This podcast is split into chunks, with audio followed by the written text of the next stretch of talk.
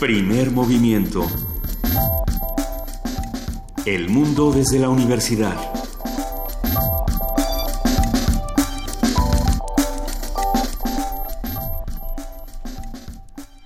Buenos días, son 7, 6 de la mañana y iniciamos primer movimiento. Buenos días, Juana Inés de esa. Buenos días, Luisa. ¿Cómo están? ¿Cómo estás, querido Miguel Ángel Quemain? ¿Cómo estás, querida Juana Inés? Muy buenos días. Bien, mi micrófono está en cualquier lado. ¿En tu micrófono sube y baja? Es, es que es como, como el peso o como el dólar, está este que sube, baja, no sabemos bien qué ocurre. Pues, eh, sí. Tantas cosas que pasaron el día de ayer, los extrañé mucho. Un, un gran programa y hoy será igual de bueno, sin Nosotros duda. también te mandamos muchos saludos ayer. Los, Y no- escu- y no- los y no- escuchaba ¿sí? desde lejos. Ah, ok. Sí, ninguna tormenta no- nos, nos separa, eh, ni siquiera la que cayó anoche, que creo que a muchos nos dejó sin dormir con tanto trueno eh, siniestro a las 4 de la mañana, o solamente fue así en las tierras sureñas, ¿no? ¿Verdad? No, ha sido toda la ciudad. Así toda está. la ciudad empezó ya, ya a llover, se retiró la fase 1. Ya circulan otra vez el 1.7 millones de vehículos. Ya no, ya no sabía si sí circulaban o si no circulaban, porque hoy la ciudad particularmente está desierta en algunos puntos, o a lo En mejor salimos algunos. muy temprano. Saliste muy temprano. Los que no salimos tan temprano, sino tirando a tarde, sí, no tuvimos muchos problemas. Bueno, ha- habrá que manejar con las debidas precauciones que la lluvia no- nos pone frente a nosotros.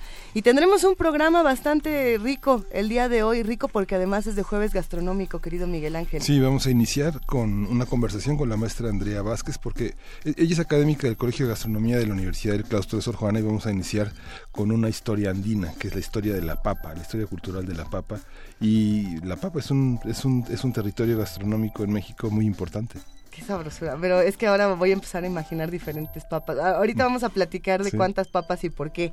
Eh, en la historia de México esta semana, como cada jueves, eh, vamos a hablar con el doctor Alfredo Ávila, investigador del Instituto de Investigaciones Históricas de la UNAM, que nos va a hablar sobre la plata en la historia de nuestro país. Esta segunda parte de la conversación que, que sostuvimos el jueves pasado, donde nos quedamos en un punto muy emocionante. Entonces vamos a ver hacia dónde nos lleva. Sí, y vamos a estar, eh, ¿quién está informando hoy en Sinaloa? ¿Cómo continúa la cuestión de los periodistas? Hay una gran movilización, en, sobre todo en el norte del país y se ha extendido al centro del país de una manera también muy, muy importante. Vamos a hablar nuevamente con Adrián López, él es dire- director general del periódico Noreste. Y también, bueno, eh, esta conversación pueden hacer un poco de esta pregunta que nos planteaba Lorenzo Meyer el martes, ¿no? De, ahora, ¿quién me está informando en Sinaloa? Él dice de momento, es que no sé quién lo va a hacer, yo no, no veo qué va a pasar ahí. Y, y pues hay personas que se están encargando del asunto, vamos a ver si pueden, si hay condiciones para hacerlo. De igual manera, en nuestra nota internacional vamos a hablar de Temer, de Michelle Temer, eh, ¿qué, ¿qué está pasando en Brasil? Todos contra Temer. Un comentario de la doctora Tania Carranza Gaitán. Ella es doctora en estudios latinoamericanos por la Facultad de Filosofía y Letras de la UNAM y nos contará un poco más de este asunto. Por lo pronto la marcha de Ocupa, o- Ocupa es, es ya un, un tema en todas las planas del mundo. ¿no? Así Re- re- es. 1.500 policías desplegó Temer para impedir que llegaran al Congreso los, los que- la gente que protestaba. Te toca la poesía necesaria, Luisa. Sí me toca. Yo creo que estabas buscando... No, ya lo tengo, porque sabía Nervo. desde ayer que estaba escuchando, dije, mañana Nervo. me va a tocar a mí la poesía necesaria. No, nos vamos a, a ir como que a- Amado a Nervo, Perú, más o precursor menos. del rock en Bueno, el siglo XX. Amado Nervo tenía una frase muy bella que era... Eh, La princesa está triste, no, a ver, Amado Nervo tenía esta frase que decía el beso no es más que una mordida, ¿no? O el beso no es más que una reinterpretación de la mordida, algo así ¿Amado decía. Nervo? Sí, que pareciera que no, ¿no? Que, que como que él va Parecía por un que lado. no mordía a nadie, pero Y no, sí. no, no recuerdo, eh, ¿es de Amado Nervo el, el regalador de, de almas? Ah. No, se- igual y ya estoy aquí Creo haciendo unas confusiones. equivocando, pero ahorita, ahorita lo revisamos. No, pero eh, ya aún así nos el vamos a ir a escrutador, Perú. el escrutador de almas. El escrutador de almas. No sé, no- ya Bueno. no sé. Vam- Vamos a otra Vamos, cosa que, ahí porque viene, que ahí viene la hora de pelear. Que tenemos mucho de qué hablar en nuestra mesa de mundos posibles el día de hoy, como cada semana con el doctor Alberto Betancourt, quien es doctor en historia, profesor de la Facultad de Filosofía y Letras de la UNAM y coordinador del Observatorio del G20 de la misma facultad. Vamos a discutir México en la estrategia de seguridad interna de Estados Unidos. ¿Qué quiere decir esto? Ah, hay que ver, hay que ver. Sí. Y Cindy Pérez Ramírez sigue, sigue en el Coloquio Internacional Cervantino, en la emisión 2017, un añejo coloquio que se realiza en Guanajuato, y ella nos va a hablar del tema central del encuentro que son los orígenes cortesianos de Cervantes. Sí, ayer me comentó que eh, había girado las, las conversaciones de ayer, sobre todo giraron en torno a los cronistas, a qué idea se tiene, una reivindicación o pleito con los cronistas de Indias, creo que será interesante lo que nos tendrá que contar Cindy Pérez Ramírez. Pues nos quedamos entonces de 7 a 10 de la mañana aquí en el 860 de AM, en el 96.1 de FM y en www.radiounam.unam.mx, dándole la bienvenida a Ricardo Peláez, que es nuestro curador musical de cada jueves y además ustedes saben que es ilustrador, historietista, experto en música de todas las latitudes. ¿Cómo estás, querido Ricardo? Eh, pues muy bien, buenos días, muy tranquilo, porque yo sentía que me estaba quedando corto de contenido en la hora del, del curador y ya me aclararon que no, que es solo un momento de entrada al presentar las, las piezas. Entonces, bueno, muy tranquilo porque vámonos rápido, vámonos breves. Eh, y vamos a escuchar hoy música de las colonias eh, portuguesas. Vamos a empezar con Angola, eh, con un músico que ya ha fallecido, falleció en el 2008, él es Tetalando, Alberto Tetalando se llamaba, y ahí esta canción con la que empezamos es, es muy bonita, porque, bueno, su música se caracteriza sobre todo por ser de un corte pues, independentista, humanista, eh, como muy de, de pensar el país que querían construir a partir de la independencia. Todos los países africanos que eran colonias portuguesas se independizan eh, prácticamente en el mismo año, en el 1975, influidos por la caída del, régimen dictatorial en Portugal. Esta canción tiene una, frase muy bonita que dice eh, que para ayudar a remar cuenten conmigo y para trabajar por la nación aquí están mis manos dice Tetalando en esta canción, que es con la que empezamos, que se llama Madrugada. eh, luego vamos con algo de Guinea-Bissau, que un grupo que se llama Casa Cobra. Eh, no, perdón, este es, no, sí es el, el grupo En Casa Cobra. La pieza se llama Ritmos Cobras. Luego vamos con otro, para la tercera pieza, con un homónimo del músico brasileño eh, Gilberto Gil, pero este es Gilberto Gil Umbelina eh, y es muy curioso porque más son prácticamente del mismo año. No tengo el dato, por más que lo busqué específico del nacimiento de este, del, del Gilberto Gil Umbelina de Santo y Príncipe, que es una pequeña archipiélago de islas que están en el Atlántico africano, pero tienen prácticamente la misma edad, 75 años, y este músico también fue político, se postuló para la presidencia de su país Así que es un, un, curioso caso de paralelismo allí de vidas en el continente africano y en, en Brasil. De él vamos a escuchar una canción que se llama Vuela, papagayo, vuela. Eh, un día tendremos que hablar de, de músicos y políticos. Sí, ¿Cómo, se, ¿Cómo se intersecan esas dos áreas? Sí, sí, sí. Pues este es, este es un caso. Eh, había noticias ahí del 2012 que fue cuando se postuló de que le habían retirado la candidatura, en fin, un forcejeo allí político, pero muy curioso, muy curioso me llamó la atención este el caso de este Gilberto Gil Umbelina. Y terminamos hacia el final del programa con un músico de los más conocidos de Cabo Verde. Todo el mundo conoce a la diva descalza, la famosa Cesaria Évora, pero a ella no la vamos a poner en esta ocasión. Y vámonos con eh, Tito París, más bien vamos a escuchar a Tito París con una versión de una canción de Cesaria Évora, eso sí, la más famosa de ella que se llama Este músico es eh, vive ha vivido prácticamente todo el tiempo en París y ha hecho su carrera artística, colaboró con muchos músicos eh, en París, digo Lisboa. Desde hace muchos años que vive en, Portugal, en Lisboa, y ahí ha colaborado con muchos de los músicos eh, portugueses. Eh, de él vamos entonces a escuchar una, una versión muy bonita de este de esta pieza famosa de Cesaria Évora, que es, que es Sodare y así terminamos el día de hoy con la curaduría. Ven que puedo ser muy veloz. Ya estamos viendo, nos tienes, nos tienes en el vértigo, en el, frenesí. verdaderamente atónitos. Nos tienes atónitos, querido Ricardo. Vámonos con la música, pero sobre todo te mandamos un gran abrazo y nos emociona muchísimo esta curaduría. Gracias, gracias. Abrazo para ustedes y pues hasta la próxima. Saludos. Muchísimas gracias, Ricardo Peláez. Pues vamos a escuchar desde Angola a Teta Lando diciendo hablando sobre la madrugada.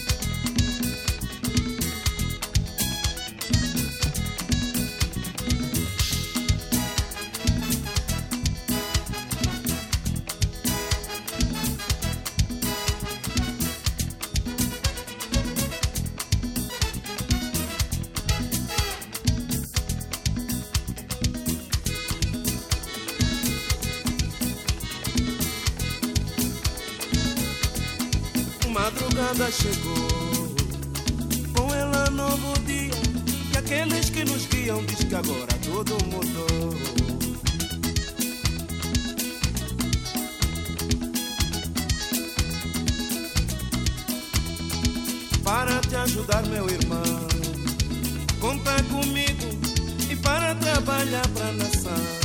Aqui está minha mão.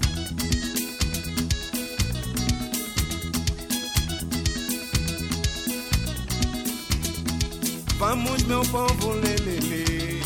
Por essa estrada fora, passamos do passado a nossa força de agora.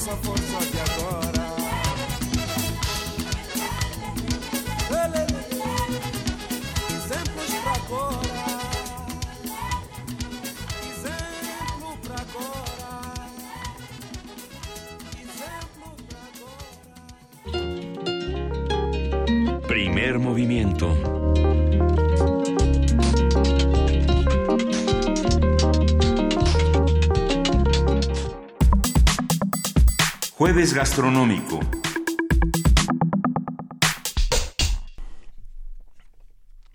La papa, cuyo nombre científico es Solanum tuberosum, es una especie de planta herbácea originaria de Sudamérica, en donde se pueden encontrar aproximadamente 200 especies de papas silvestres. Los incas adoptaron y mejoraron diversos productos agrícolas, entre ellos la papa, que adquirió gran importancia y se convirtió en el alimento básico para su imperio.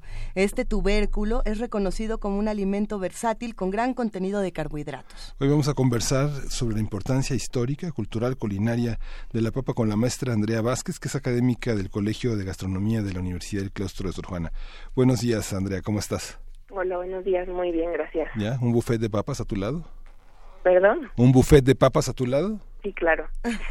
ya listísima. ¿Cómo, cómo se incorpora, cómo se incorpora México a esta a esta tradición que se inicia en los Andes? Bueno, digamos que en México la llegada de la papa es un poco más natural, ¿no? Este, pues, digo, algunos intercambios culturales que sucedieron incluso antes de la época de la conquista, aunque su consumo sí era pues muchísimo más importante, pues principalmente en Perú y es de Colombia, de donde digamos que sale la papa hacia España, ¿no? La introducen los españoles a Europa por ahí de 1537, más o menos. Entonces, pues es bastante interesante que justo, bueno, cuando se introduce a Europa llega primero a España y después a Italia. Y una vez que llega a Francia, pues los franceses estaban un poquito más renuentes al consumo de la papa, como que era un cultivo que les costó un poquito más de trabajo adaptar y que también pues culturalmente digamos que no aceptaban. Entonces es bien interesante ver que actualmente la papa en la cocina tradicional francesa pues es un insumo indispensable, ¿no? Pero sí se tardaron un poquito más tanto en adaptarlo al suelo como en acostumbrarse a ella y en adaptarla este, pues a sus culturas, ¿no? Eh, entonces de hecho tuvo que llegar un, un hombre, un señor que se llamaba Antoine Agustín Parmentier, para pues hacer ahí algunos, eh, pues para tratar de adaptar la papa a las costumbres francesas. Él estuvo como prisionero en Prusia durante la Guerra de los Tres Años. Y ahí fue cuando se dio cuenta de todas las bondades nutritivas de la papa y pues la, la logró adaptar al, al gusto de los franceses. Sí, que eh, al momento en que pensábamos esta, esta eh, conversación, Andrea Vázquez eh, pensaba también en, en, la parte histórica de, de, la papa, ¿no? En cómo, por ejemplo, fue importantísima durante la hambruna en Irlanda. Pensaba en un libro como Bajo el Espino, Los Niños de la Hambruna, publicado por el Fondo de Cultura, que como su título lo indica, es es de un optimismo demoledor. Eh, y precisamente está ilustrado por Ricardo Peláez, es de Marita Conlon Maquina. Y, y, justamente lo que cuenta es esta, esta supervivencia, esta subsistencia que lograron niños y, y adultos en Irlanda durante las grandes temporadas donde no se podía cultivar nada y que solo lo único que tenían era papas y sobrevivían a base de papas y de ahí se ha quedado este este ingrediente fundamental de la cocina de, de Irlanda y de muchos otros lugares de Europa y de, y de América.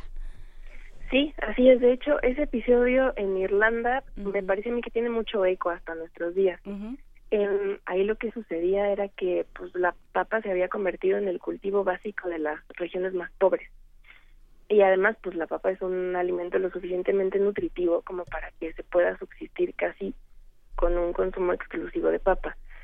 Pero este pues llegó una plaga que infectó todos los cultivos de papa y eso ocasionó la muerte de millones de irlandeses y también una ola migratoria bastante relevante.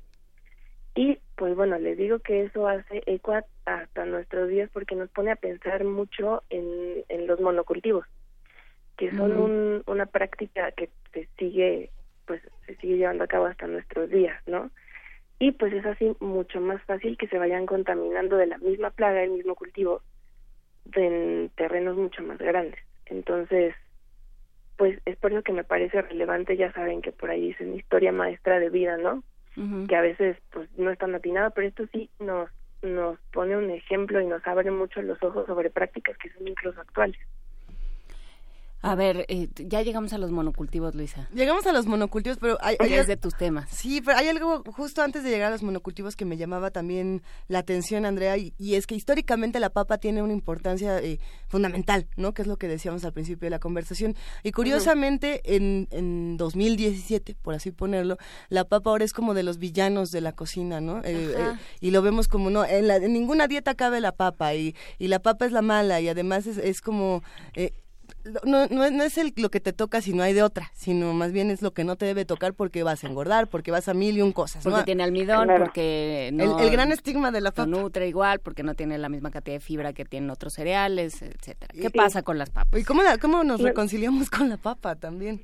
Bueno, yo creo que eh, ese eh, ese concepto que se tiene de la papa viene de mucho antes, de pues de cuando se empezaron a le empezamos a tener miedo a los carbohidratos, ¿no? Este, lo que sí es un hecho es que una papa, pues sí tiene una parte muy importante de almidón, pero este, pues ese ese almidón aporta muchísimas más proteínas que por ejemplo el trigo. Tiene pues muy muy poca grasa, tiene mucha vitamina C, vitaminas del complejo B, tiene antioxidantes, sí tiene mucha fibra. Entonces, ahí lo que puede ser, digamos que entre comillas el problema es el método de cocción.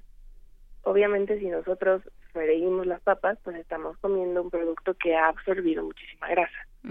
Pero en cambio, si la horneamos o si la hervimos, sí se, se van perdiendo algunas propiedades, pero pues es un producto bien nutritivo. Entonces, yo creo que lo primero que tenemos que hacer es dejar de tenerle miedo a los carbohidratos y al almidón específicamente en el caso de la papa, porque pues nos aportan energía inmediata, ¿no? De hecho, pues para los deportistas sí se recomienda pues comer trigo, comer papa, comer algún carbohidrato antes de comenzar su actividad física, porque es lo que aporta energía inmediata y son las calorías que también se consumen de una manera más más pronta.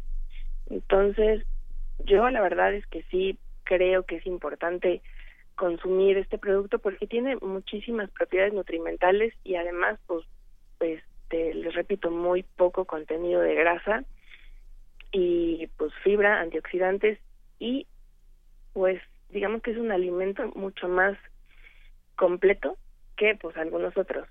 Em, y, gastronómicamente qué posibilidades o sea hay, hay mucho que hacer con las papas. Uno uno pensaría que tampoco hay tantas cosas pero como qué se puede hacer bueno por ejemplo en la cocina mexicana se usan mucho como espesantes. Por ejemplo, pues ya saben, para este algunas sopas, para el caldo de camarón, por ejemplo, este cuando se cuece dentro de un medio líquido, pues se va desprendiendo todo el almidón y se empieza a espesar. Este, pero pues bueno, ya saben que en la cocina tradicional o en la cocina cotidiana, pues si las tortitas de papa o las papitas así salteadas, sí tendemos un poquito más a freírlas pero todas esas frituras se pueden sustituir con horneado. Y digo, para las personas que cuidan muchísimo su alimentación, yo la verdad es que también pienso que está bien comerte unas papas fritas. Estamos en el país más obeso del mundo. Sí, estamos en, digo, me refiero a papas fritas, pero no de papas industrializadas, ¿no? Ahí también tienen muchísimo más sodio, tienen eh, muchísimas, este, eh, ¿cómo se llaman? Conservadores, etcétera, que también pueden afectar a la salud de una manera negativa. Sin embargo, si estamos pues un poquito de mantequilla, un poquito de aceite, pues también son son productos que necesitamos en nuestra dieta. Claro, con moderación, pero este pues de todas maneras esos métodos de cocción y haciéndolos de una manera adecuada no deben de impactar tanto en la salud. En México los usamos mucho como para los guisados, ¿no? Como para eh, tienen qué hacen atemperan de alguna manera los sabores no estoy pensando en el, lomo en salsa verde en en tu pollito con pues, papas, Juan. Un pollito con papas. Ese chorizo con papas. Sí, chorizo con pues, papas. En un medio líquido, sí, principalmente espesar. Pero, pues también hacer un poquito más, este, digamos que llenadores, los, las los alimentos, ¿no? Entonces, este, digo, por ejemplo, hay algunas personas que piensan que no, por ejemplo, el bacalao, que no debe de llevar papas porque lo abarata, entre comillas, ¿no? Entonces también un uso muy común es pues echarle papas a las cosas un poquito para hacer más volumen, para tener más cantidad. Exacto. como echarle más agua a los frijoles. ¿no? Sí, como el arroz, los frijoles, eh, son acompañantes, la pasta, ¿no?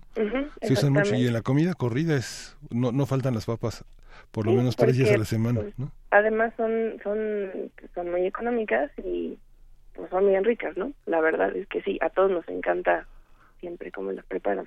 A ver, si tuviéramos que eh, ir ordenando un poco todo lo que estamos eh, comentando en esta conversación, Andrea, empezaríamos diciendo que históricamente las papas son fundamentales, por ejemplo, en espacios como en Irlanda, eh, podemos decir que las papas, se, en Perú, las papas se pueden cosechar con una facilidad impresionante, muy a pesar también de los monocultivos que también se le han dado a la papa en nuestro país y que, bueno, también han acabado con muchas otras partes de, del campo, pero es algo que se debe reconsiderar porque la papa podría entrar en, en cualquier espacio.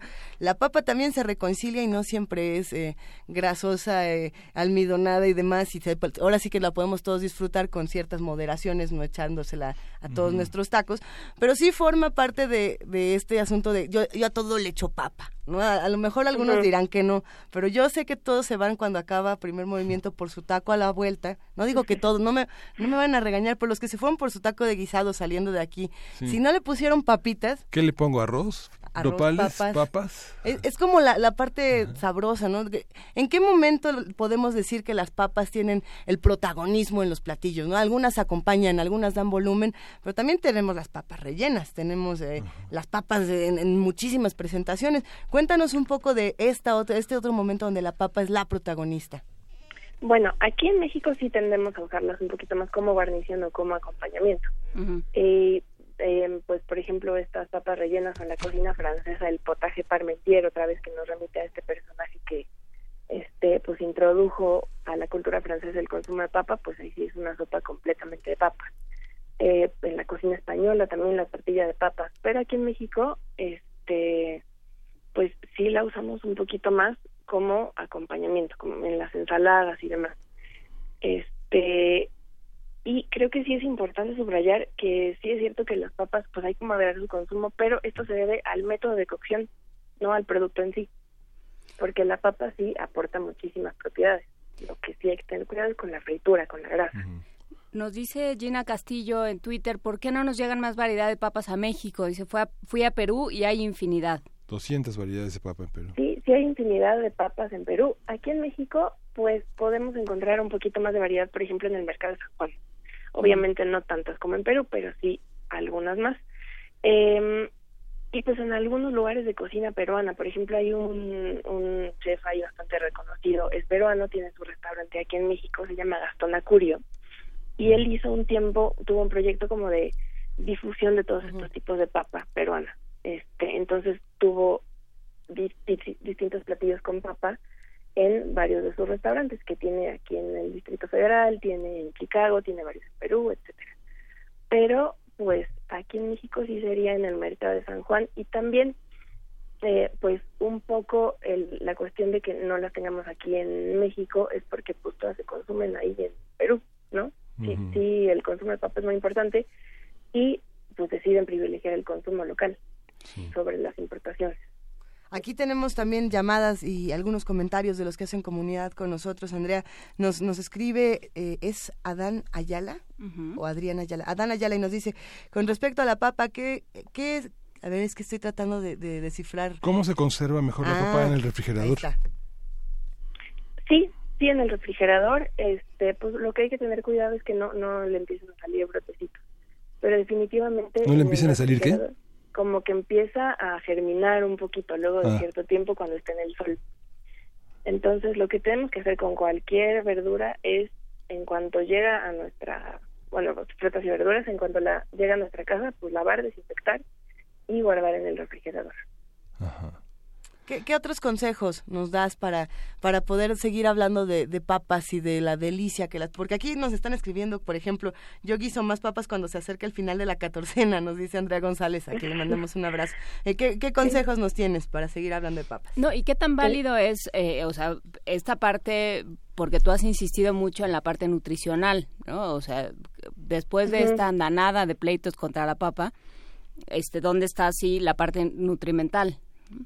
Sí, me parece que es muy relevante, pues, como que ya dejar de estar peleados con el consumo de papa, porque además es económica. Entonces, puede, digamos que hasta cierto modo, sustituir algunos otros productos a lo mejor más caros y justo pues al final de la quincena, ¿no? Este, pues ya les contaba yo cuando platicábamos de la hambruna en, Irlanda, que la papa tiene suficientes nutrientes como para que, que vivamos exclusivamente de su consumo.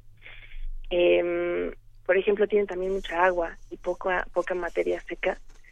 Y en general lo que sucede, y creo que eso no se los comenté, es que cuando la papa se cuece en un medio líquido, el almidón, bueno, si partimos de un líquido frío, es decir, no poner la olla a hervir y después echar la papa, sino ponerle la papa con el líquido frío, este, casi todo el almidón se queda en el líquido.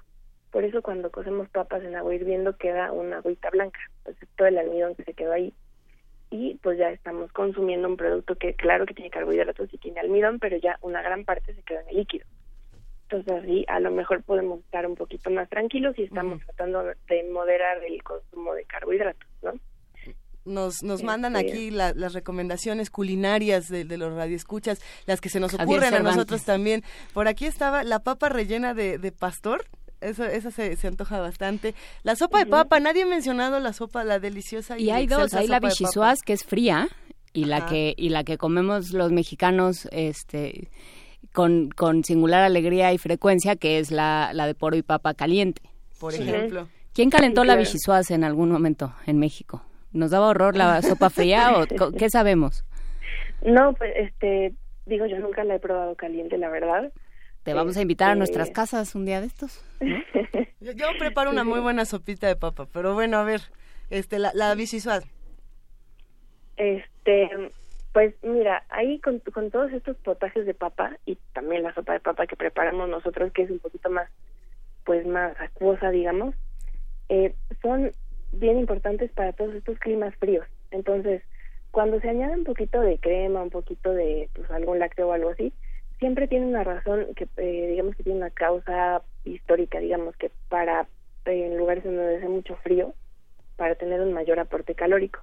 Entonces, este, pues digamos que de ahí viene la relevancia, que también histórica de todos estos productos que son pues un poquito más altos en, en carbohidratos, en grasita, en crema, mantequilla también se usa muchísimo como para resolver estas, estas situaciones de frío. En donde hace muchísimo frío, en países con mucho frío, acostumbran el puré de papa, pero todavía le ponen, no sé, qué sí, queso, tocino, carne, como cosas Mantequilla. para hacerlo mantequilla para hacerlo más pesado más más calórico y pues no no sentir tanto frío a fin de cuentas. Entonces este pues sí les repito también todas tienen todos los todo lo que nos comemos tiene una causa histórica También muchas papas se consiguen en el mercado de Medellín con toda la con toda la migración latinoamericana, pues hay este tupinambo, este yuca, este la famosa reina batata de la de María Luisa Walsh que es así como la la batata es el camote, el camote blanco y el camote anaranjado, ujú. ¿no? sí. Este sí bueno de hecho por ejemplo a la papa los españoles le llaman patata justo ahí por una como que no no lograban no lograban distinguir al principio entre la papa de la patata. Entonces, este, y ahí, hay por ahí un poema de Pablo Neruda, Mm. La Oda a la Papa, que justo comienza diciendo, Papa, te llamas papa y no patata, no naciste castellana. Entonces, este, pues también eso me parece que es bien interesante, ¿no? Como las, las cuestiones lingüísticas. Este, y pues sí, se pueden conseguir algunos otros tubérculos que son pues muy similares a la papa. Incluso en, en México, pues se consume muchísima más yuca, muchísima más mandioca, cosas así, por ejemplo en Veracruz, Sí. en donde hubo una influencia, por ejemplo, de pues africanos que, que tenían más accesibles estos tubérculos. Ujú. Oye, así como la, así como la papa, la cebolla tiene distintas texturas, la morada, la amarilla, la blanca, la papa, ¿qué, qué diferencias hay en una, en una cuestión de sopas, de guisados, la papita de cambray, la papa grande, la papa mediana? Hay- Pues, por hay- hay- ejemplo, la papa blanca, digo, la que comúnmente encontramos en el súper, es un poco más lisa. Si, si han notado en su, en su Sí. exterior es más lisa y tiene menos, le llaman ojos, como a estos huequitos que, que pues tienen en la superficie. Y también es un poquito más esponjosa, más porosa y absorbe mucho mejor pues las salsas, los líquidos, etcétera. Entonces pues queda mucho más rica ya luego de una cocción. En cambio la papa cambray es un poquito más dura y más compacta y entonces no absorbe tanto. Por eso la usamos más como de botanita, ¿no? Que si le ponemos limón y cositas así o este la, la acostumbramos más bien completa, no solo por su tamaño, sino porque no absorbe tanto. Entonces el sabor al final es más pues a papa, que es un sabor muy delicado, y menos a pues el, el medio de cocción. Em, por ejemplo, en, en Perú tienen una papa que se llama uyaro, que se caracteriza por ser bien absorbente. Entonces igual es la que usan cuando quieren que, que la papa en sí tenga muchísimo más sabor, no que sepa al guisado que en el que está. Pues, pues Con esto- eh, con esto vamos a Andrea terminar, Vázquez, sí. pues, vamos, a concluir. Hay muchos dichos también en torno a la papa, ¿no? Cuando se refieren unos, es, es una es una papa, ¿no? o pim pum papas. Hay, hay, pocos refranes, pocas canciones en, torno a la papa. Papas. A pesar que este que tiene una cultura tan importante. Yo no me imagino si la papa hubiera sido sustituida por el maíz y hubiéramos comido fish and corns o cosas así. Fish and chips. o, las salchichas con papas en Alemania. Digo, la papa pues está muy extendida en la cocina popular callejera. Porque llena. Sí. Los rusos la, han, aprovechado muchísimo, sobre todo en Finlandia, Noruega, que llegan como migrantes a comer papas, ¿no? No hay tantas variedades de papa en los países nórdicos y en, los Países Bajos. De hecho, pues, la papa también es un cultivo muy importante junto con el maíz. Es decir, es muy hay muchas hectáreas plantadas y se consume mucho. Entonces, este pues sí se ha vuelto un producto bien popular y además pues hasta cierto punto no distingue clases sociales, ¿no? Porque así como bien es, es, muy barato y muy accesible, también se preparan con él algunas cosas pues ya un poquito más este gourmet más exclusivas digamos no eh, ajá. Pues con eso, con eso nos quedamos todos a comer la papa como más nos guste. Pero no industrializada. Gracias, Andrea. Vázquez.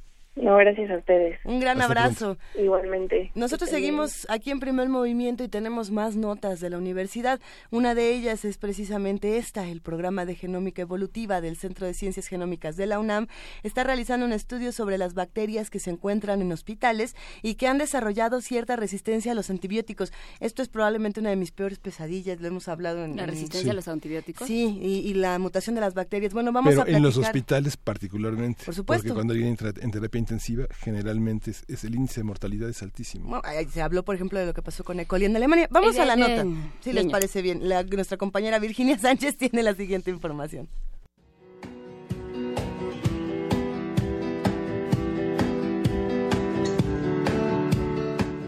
Para entender las características de las bacterias patógenas en humanos asociadas a hospitales y que han desarrollado cierto tipo de resistencia, el programa de genómica evolutiva del Centro de Ciencias Genómicas de la UNAM realiza un estudio sobre la dinámica evolutiva de estos microorganismos unicelulares. Para ello, se han establecido dos ejes temáticos. Uno que busca entender la dispersión de estas bacterias a lo largo del tiempo y del espacio, es decir, entre los distintos hospitales de todas las regiones del país e incluso del mundo. El otro eje busca reconocer los mecanismos evolutivos que han generado dicha variación dentro de las poblaciones bacterianas. Así lo detalla el doctor Santiago Castillo, quien comparte con Radio UNAM las aportaciones que brinda este estudio. Dentro de lo que nosotros podemos hacer con estos estudios es tratar de ver efectivamente si hay ciertas poblaciones que ya presentan los diferentes tipos de mecanismos de resistencia. Y entonces en este sentido nosotros también a la par de estudiar la población per se podemos estudiar ah, los genes que codifican para, para estos mecanismos de resistencia. Y en particular en uno de los estudios que estamos viendo lo que queremos ver es cuando tú consideras la población como un todo qué es lo que le está pasando a los genes que codifican para los fenotipos de resistencia y entonces, en este sentido, nuestro estudio eventualmente podría ayudar a la práctica clínica en el sentido de tratar de ver cuáles son las mejores estrategias para lidiar con estas poblaciones. El especialista detalla algunos resultados preliminares que se han obtenido hasta el momento. Bueno, de los resultados que tenemos hasta ahorita, que, mm, bueno, algunos de ellos son más bien preliminares, una de las cosas que parecen ser muy interesantes es que estos genes que tienen que ver con los fenotipos resistentes parecen ser mucho más dinámicos que el resto o, que la mayoría del genoma ah, de estas poblaciones bacterianas. En otras palabras, estos genes están cambiando considerablemente más rápido que la mayoría de los genes que se encuentran en estas poblaciones. Por otro lado, otro de los patrones que encontramos es que parece ser que las cepas más recientes parecen ser más resistentes a un mayor número de antibióticos. Castillo asegura que el área de genómica evolutiva está emergiendo en el país, por lo que se necesita mayor apoyo de diferentes instituciones públicas para seguir el estudio, pues hasta el momento la UNAM ha sido la única que ha brindado el espacio y apoyo para desarrollarlo. Para Radio UNAM, Virginia Sánchez.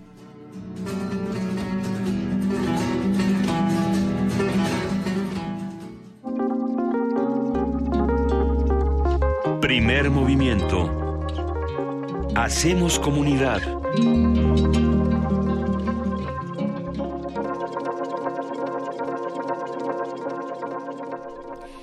¿Quieren un boleto de lotería? Sí. Pues, pues, cáiganse.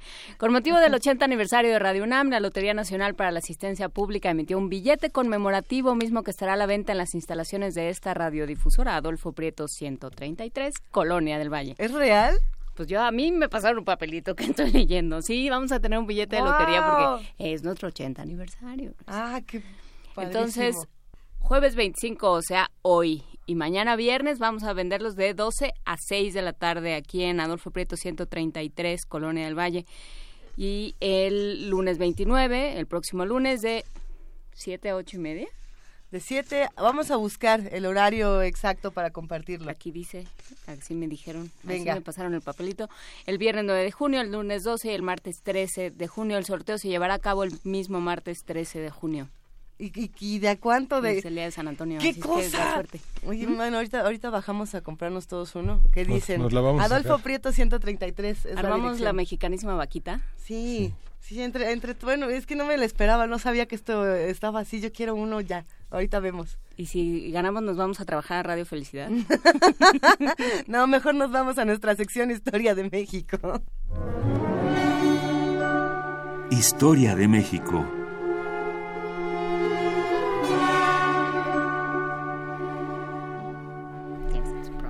Pues sí, ya, ya empezamos aquí la sección de Historia de México con el doctor Alfredo Ávila, investigador del Instituto de Investigaciones Históricas de la UNAM, que tiene esta segunda parte de La Plata en la historia de nuestro país. Querido Alfredo Ávila, buenos días, ¿cómo estás? Luisa, bien, muchas gracias. Miguel Ángel, Juana Inés, buenos días. Buenos días. ¿En qué nos quedamos?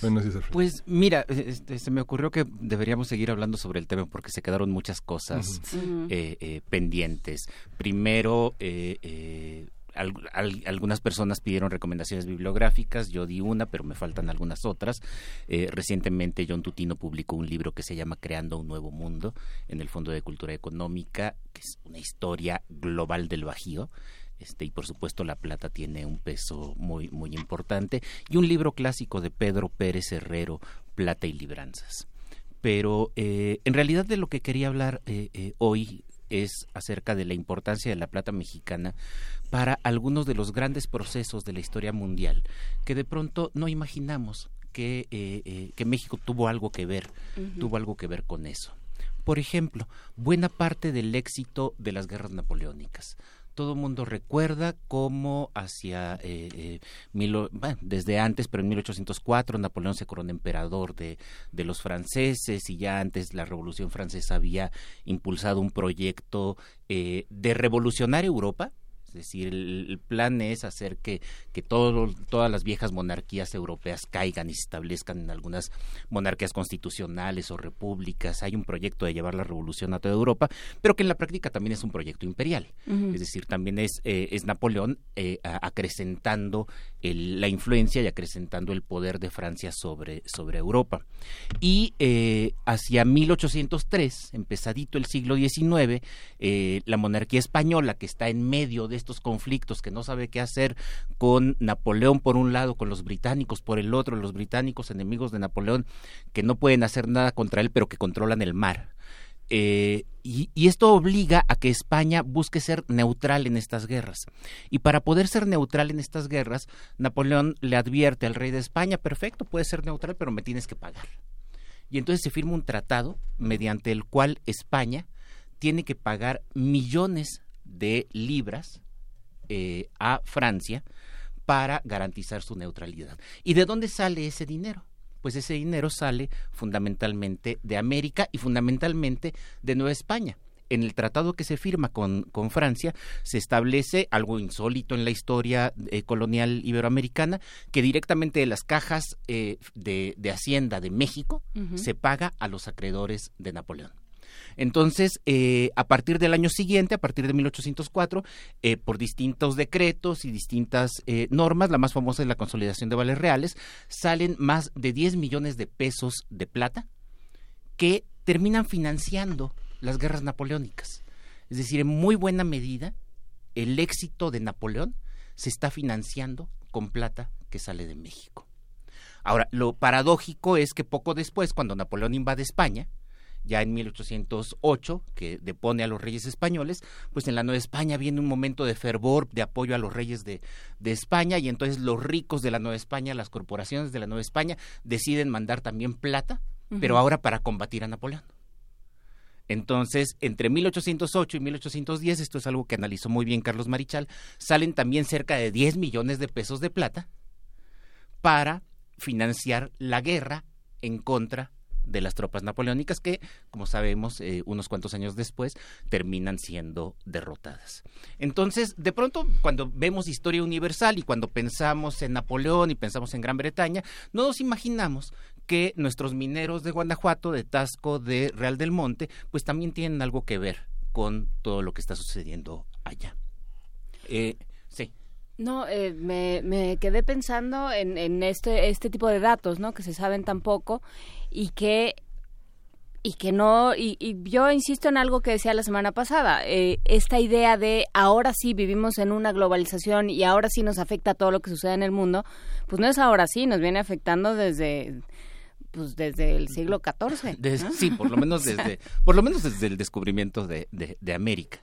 Y después cuando viene en México ya el proceso de independencia, obviamente el proceso de independencia de pronto corta los vínculos con Europa, pero el proceso de independencia también genera una gran transformación en, en los términos del tema que estamos hablando ahora, el de la, el de la plata, porque cuando viene la guerra, entonces en muchas eh, provincias, muchos de hoy diríamos estados de la República, eh, se empiezan a formar casas de moneda casas de moneda en Zacatecas, en Durango, en San Luis Potosí, antes nada más estaba la de México, y esto genera que se empiece a monedar mucha más plata que la que se había eh, amonedado antes. Entonces es verdad que la guerra de independencia causa una catástrofe para las minas, particularmente en Guanajuato, muchas se inundan, muchas dejan de producir, pero por otro lado genera que otras minas que no eran tan productivas o que estaban un poco más aisladas empiecen a amonedar para poder sacar plata también a través de otros lados. Por ejemplo, del norte, em, la plata empieza a salir por Tampico.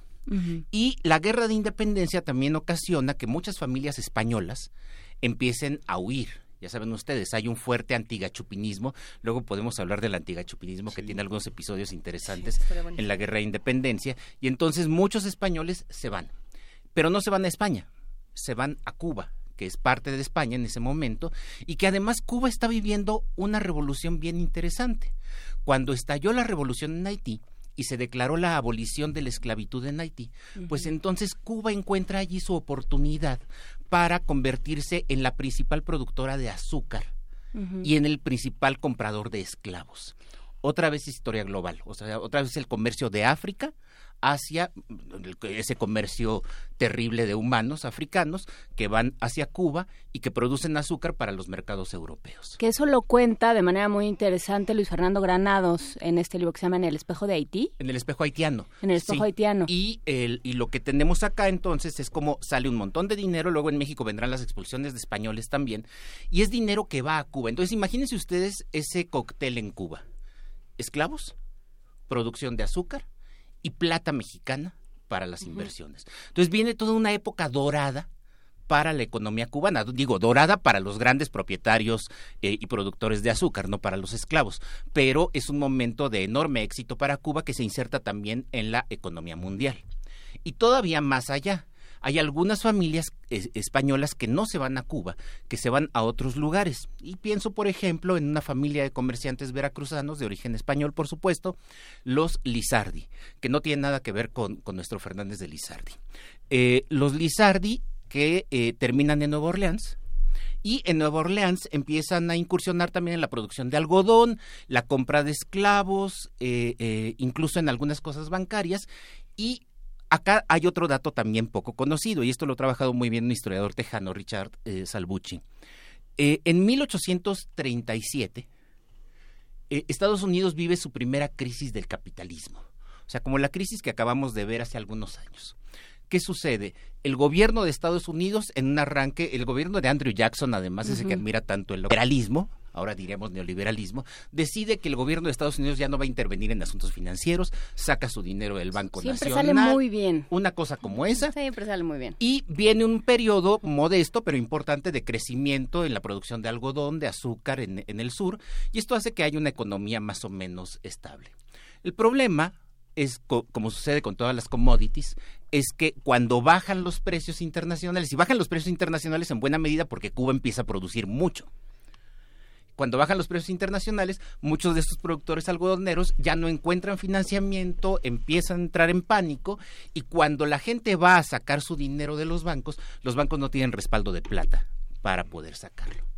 Y aquí, ¿quién rescató a la economía norteamericana? Pues a través de estos comerciantes, los Lizardi, que se dedican al intercambio comercial con, México y Europa y que empiezan a inyectar plata, se calcula que hasta 37 millones de pesos de plata en unos cuantos años, ingresaron al sistema financiero de la Luisiana y, a, y a partir de allí de Estados Unidos, lo cual terminó salvando a la economía de Estados Unidos de, la, de esta primera crisis financiera que padecieron en su historia. Entonces, eh, es para darnos una idea de la importancia que tuvo la plata mexicana incluso después de la independencia. Es decir, México no se desvincula del mundo con la independencia, sino que su plata sigue eh, eh, inyectando al capitalismo mundial. Ahora, ¿qué ganó México con todo esto? El problema es que buena parte de estas compras que hacían los mexicanos y que pagaban con plata, pues terminaban siendo compra de artículos de consumo cotidiano y no compras de productos que sirvieran para la inversión. Es decir, en algún momento se plantea la necesidad de comprar maquinaria, de comprar pero eso no funciona. Entonces, en realidad, la gente está comprando telas, la gente está comprando eh, artículos de lujo, otras cosas de consumo cotidiano. Y el resultado es una descapitalización tremenda para México. Es decir, hay una descapitalización en buena parte del siglo XIX mexicano que no se ve compensada por inversiones de largo plazo en el país. Ah, el drama nacional. Suena conocido, pero no, es, pues, no hemos aprendido nada. Mira, eh, hemos aprendido algunas cosas. Hemos aprendido algunas cosas y, también hemos aprendido que cuando tienes enfrente un montón de intereses, pues es difícil controlarlos. Por ejemplo, el caso de los Lizardi.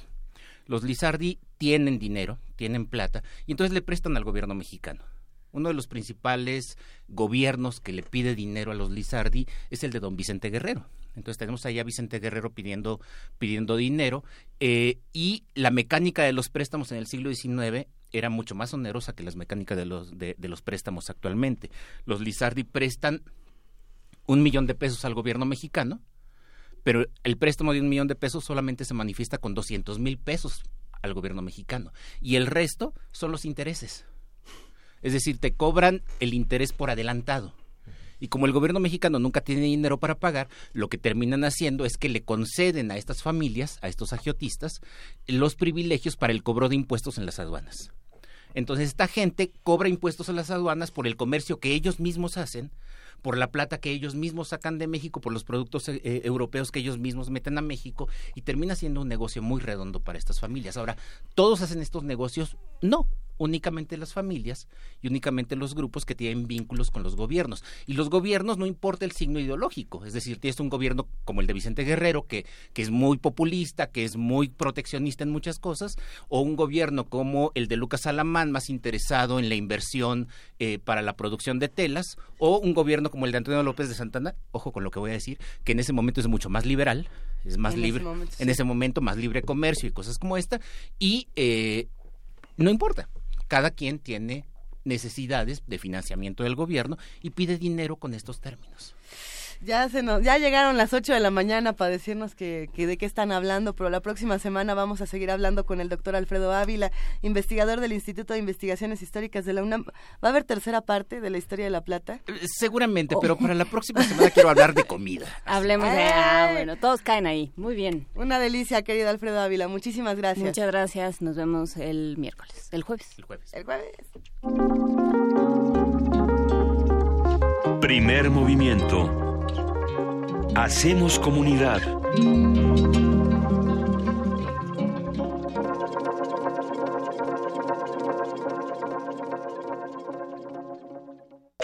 Corte informativo.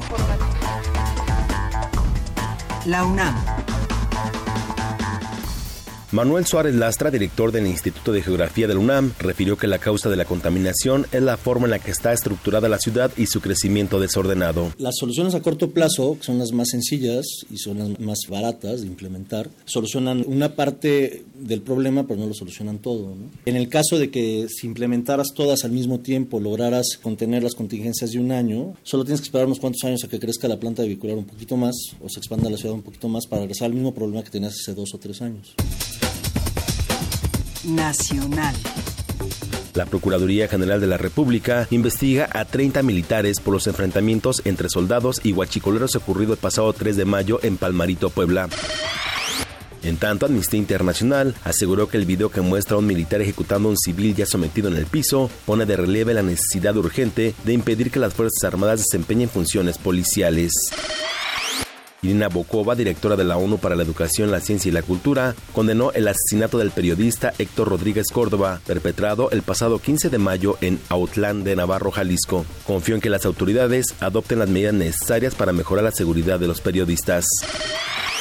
La Oficina del Alto Comisionado de la ONU para los Derechos Humanos condenó los asesinatos de los hermanos Miguel Ángel y Agustín Vázquez Torres, líderes indígenas huicharicas, ocurrido el pasado 20 de mayo en Jalisco, y el posterior homicidio en Chiapas de Guadalupe Huet, activista y defensora de la tierra. Agregó que México enfrenta un grave contexto de violencia contra los defensores de derechos humanos y particularmente indígenas y líderes comunitarios. Los gobernadores de Guerrero y Michoacán, Héctor Astudillo y Silvano Auroles, respectivamente, anunciaron la creación de una fiscalía especial que atienda casos de agresión a periodistas y defensores de derechos humanos. Habla Héctor Astudillo. En el estado de Guerrero estamos comprometidos y ya trabajamos para garantizar acciones concretas y contundentes, entre las que destacan 1. Designar un fiscal especial para la atención a periodistas.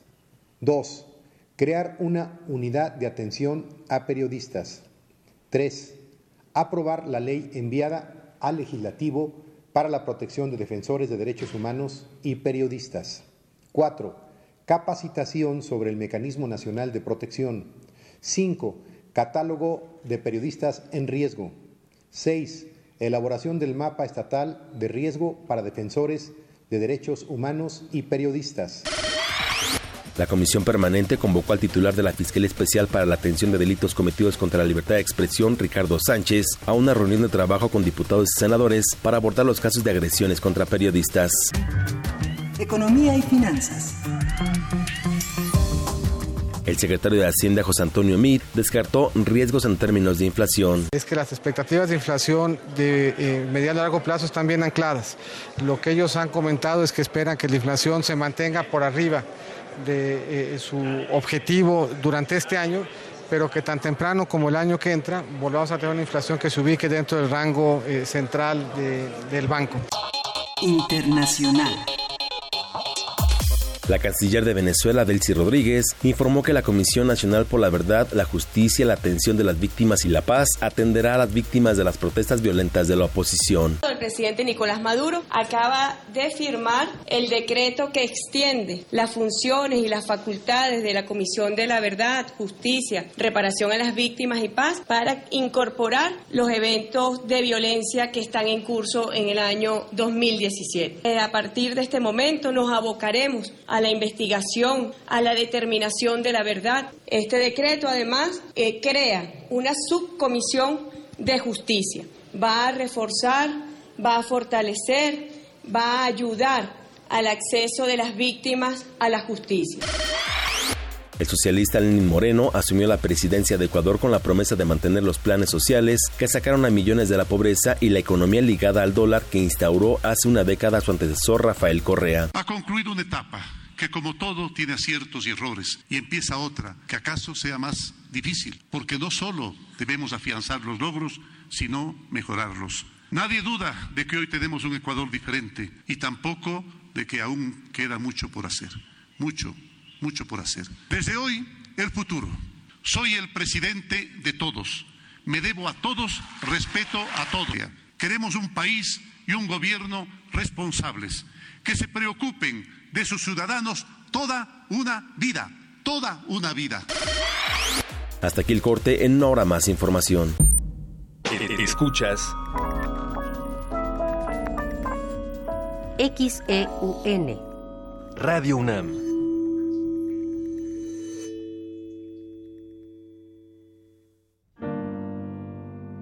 Una soprano vaga en pena. Revive el suceso que la condujo a la muerte.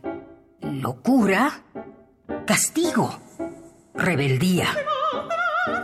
Heroínas transgresoras.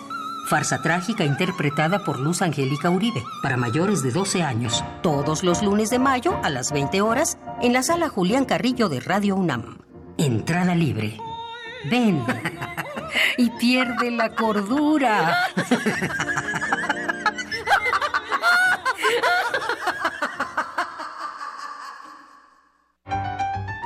Como los pulpos, los escritores son más sabrosos en su tinta.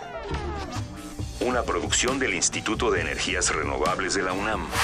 Lunes y miércoles al mediodía por el 96.1 FM. Radio UNAM. Muchas gracias a todos por venir y apoyar esta idea que podría salvar de por vida nuestra colonia y nuestra ciudad de la contaminación. Confiamos que con su apoyo esta idea puede hacerse realidad. Gracias.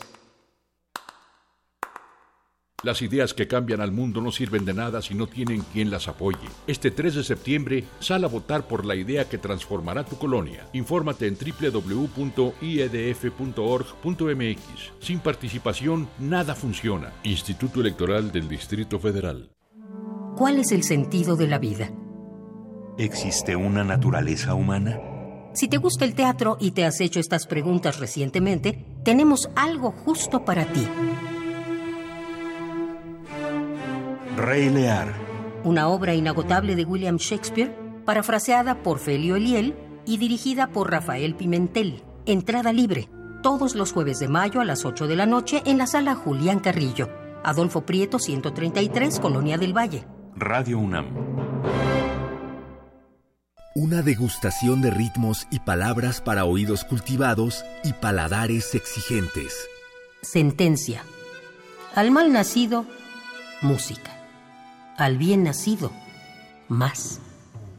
Aliméntate en los martes de poesía de Radio UNAM, que este mes se convertirá en una cata verbal con el ciclo Poesía Suculenta. Margarita Castillo, Mónica Mansur, Miriam Moscona, Yamile Paz Paredes y Elsa Cross. ¿No sabe usted que soy inmortal? Martes de poesía de Radio UNAM, a las 20 horas, en la sala Julián Carrillo de Radio UNAM. Adolfo Prieto 133, Colonia del Valle. La entrada es libre. Radio UNAM. El momento está aquí. Venta especial de libros UNAM 2017 del 22 al 26 de mayo en el Paseo de las Humanidades de Ciudad Universitaria. Ven y asómbrate con los mil y un libros que tenemos para ti de más de 30 entidades editoriales de la UNAM. Temas como ciencia, arte, matemáticas, literatura y muchos, muchos más. La Dirección General de Publicaciones y Fomento Editorial invita. 10 frasquitos de gel desinfectante, 8, 7, 6, 4 caldos de cultivo, 2 compostas, un invernadero sonoro. En este ambiente se experimenta la nueva música en compañía de sus creadores. Cultivo de hercios, frescura en la flora musical. Lunes y jueves, 21 horas, por el 96.1 de FM. Radio UNAM.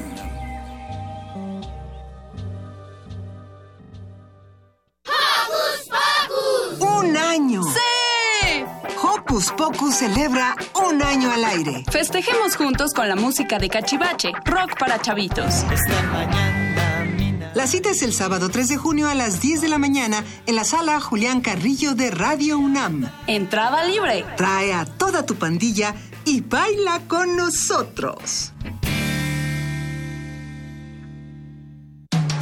Búscanos en redes sociales, en Facebook como Primer Movimiento UNAM y en Twitter como P Movimiento o escríbenos un correo a primermovimientounam@gmail.com. Hagamos comunidad. Ya son las 8 de la mañana con 11 minutos. Hoy es jueves 25 de mayo y tenemos mucho que discutir aquí en Primer Movimiento, mucho que regalar. También tenemos por aquí boletos y boletos que el amo de los boletos, el señor de los boletos, Miguel Ángel Quemain, nos va a regalar el día de hoy. ¿Qué te trajiste esta mañana, Miguel? Bueno, el taller coreográfico de la UNAM regala cinco pases dobles para la gala de danza TC UNAM el programa que está integrado por piezas como Sinfonía India, Solo para un Ángel Contemporáneo, Concierto en Re, Danzón, Arrebato y Alas para Malala, que son partituras de Chávez, Rachmaninoff, Bach, Márquez y Piazzolla. La función es para el domingo 28 de mayo en la sala Miguel Covarrubias del Centro Cultural Universitario y los boletos se van a entregar a ese mismo día a las 11.30, de 11.30 a 12.15 horas en la Mesa de Relaciones Públicas que está en la entrada del recinto. E-, ese día es el cumpleaños de, de Arturo, nuestro compañero de, de servicio social. hay que llevárnoslo. Bueno, hay que llevar a todos los que quieran. ¿Cómo, ¿Cómo los vamos a regalar? Los vamos a regalar por teléfono. Ya sabe que nuestro teléfono es 55 36 43 39 y hay que pedirlos y ya está. Y ya Cinco con eso. pases dobles. ¿Tenemos más boletos? Sí, vamos a tener, eh, con motivo del 80 aniversario de Radio UNAM, la Lotería Nacional, como le dijimos hace unos momentos, sacó un billete conmemorativo que estará a la venta en las instalaciones de esta radiodifusora, Adolfo Prieto 133, Colonia del Valle. Nosotros ya nos sacamos de la lotería estando aquí, sáquesela usted, venga venga a comprar su billete y verá. Ah, Qué maravilla, Miguel Ángel. En mayo, el jueves 25, viernes 26 de 12 a 18 horas, lunes 29 de 19 a 20 30 horas, junio 9 de 12 a 18 horas y lunes 12 y martes 13 de 17 30 a 20 horas. Venga. El sorteo es para el martes 13. Ok, Ay, Cásese y embárquese. buena suerte. Es día de Eh, San Antonio. Está bien, hombre. ¿Te- ¿Es día Sí. de San Antonio? Sí, en lugar Sí. de estar juntando las 13 monedas, mejor llévese a la lotería, le va a salir mucho Sí. más rentable. Órale. Y bueno, hay cinco pases dobles también para la obra Solo un día, que es el sábado 27 de mayo a las 13 horas en la sala Javier Villaurrutia del Centro Cultural del Bosque, que está atrás del Auditorio Nacional. Los ganadores también tienen que recoger sus boletos media hora antes de la función en la Mesa de Relaciones Públicas, que está al lado de la taquilla. Solo un día es de Martín Balscheit y de Mónica Valdovani de. Goyeneche. La traduce Isabel Romero y la dirección es de Jorge Caballero, Ishel Muñoz, Miguel Jiménez y Adira Pérez. Buenísimo. Estos boletos, ¿cómo vamos a regalarlos? Por Ya- Twitter. Por Twitter, ¿verdad? Sí, Con el hashtag solo un día. Excelente. Arroba P Movimiento, diagonal Primer Movimiento UNAM y el 55 36 43 39. Hay otras exposiciones, por supuesto, que estamos discutiendo y a, los que, a las que queremos invitarlos, sin duda. 60 fotografías icónicas del cine mexicano, por ejemplo, conforman la exposición La Luz del Ariel, que desde el 22 de mayo y hasta el 10 de julio se pone a disposición de todo el público en Paseo de la Reforma. Todos los detalles de esta, de esta exposición las tiene nuestro compañero Jorge Díaz. Fotografía quiere decir escribir con luz y eso es lo que han realizado cientos de fotógrafos que han desfilado por la industria del cine en México. La Academia Mexicana de Artes y Ciencias Cinematográficas y autoridades de la Ciudad de México conformaron una exposición de 60 carteles con las imágenes iconográficas de nuestro cine de personajes como Calzón sin Inspector, El Apando, María Candelaria, Amores Perros e innumerables cintas que se hicieron acreedoras a la estatuilla del Ariel por la mejor fotografía. La actriz y presidenta de la Academia, Dolores Heredia, habló de la labor del que está detrás de una cámara en una intervención breve pero descriptiva.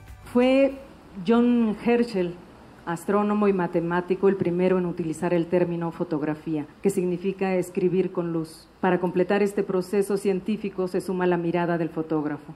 Y esa mirada es lo que lo vuelve especial, único, lo que lo convierte en arte. Mirar, escribir con luz nuestra realidad, nuestros sueños, nuestras esperanzas, nuestras decepciones, nuestra historia, crear universos nuevos con virtuosismo, eso es lo que queremos celebrar al mostrar una fotografía de cada uno de los fotógrafos que han sido reconocidos con un Ariel. En 70 años de historia del Ariel, 58 cintas han sido galardonadas en la categoría de mejor película y de las recientes El laberinto del fauno en los premios Oscar con el trabajo de Guillermo Navarro bajo la dirección de Guillermo del Toro.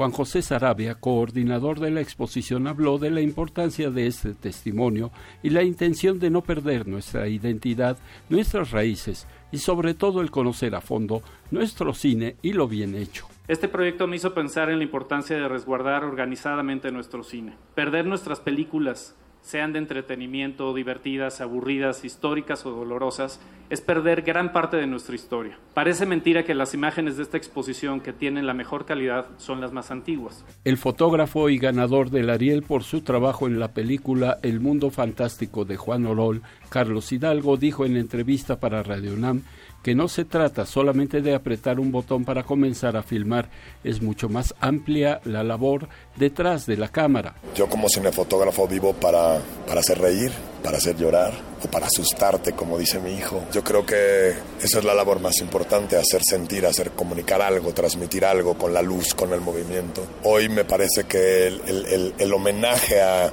a la historia de exportación de los cinefotógrafos mexicanos es muy importante, por eso esta exposición en Reforma, porque, porque México a lo largo de su historia ha exportado muralistas, pintores, artesanos, arquitectos, escultores y claramente cinefotógrafos. La exposición La Luz del Ariel estará abierta al público en general del 22 de mayo al 10 de julio en la Galería Gandhi de las Rejas de Chapultepec para admirar, contemplar y recordar cintas como La Perla Enamorada, Pueblerina, Los Olvidados y Río Escondido, todas de Gabriel Figueroa, y que se hicieron acreedoras al premio Ariel por mejor fotografía. También cine contemporáneo como Amores Perros y Beautiful de Rodrigo Prieto y Miroslava, y como Agua para Chocolate de Emanuel El Chivo Lubeski. Para Radio UNAM, Jorge Díaz González.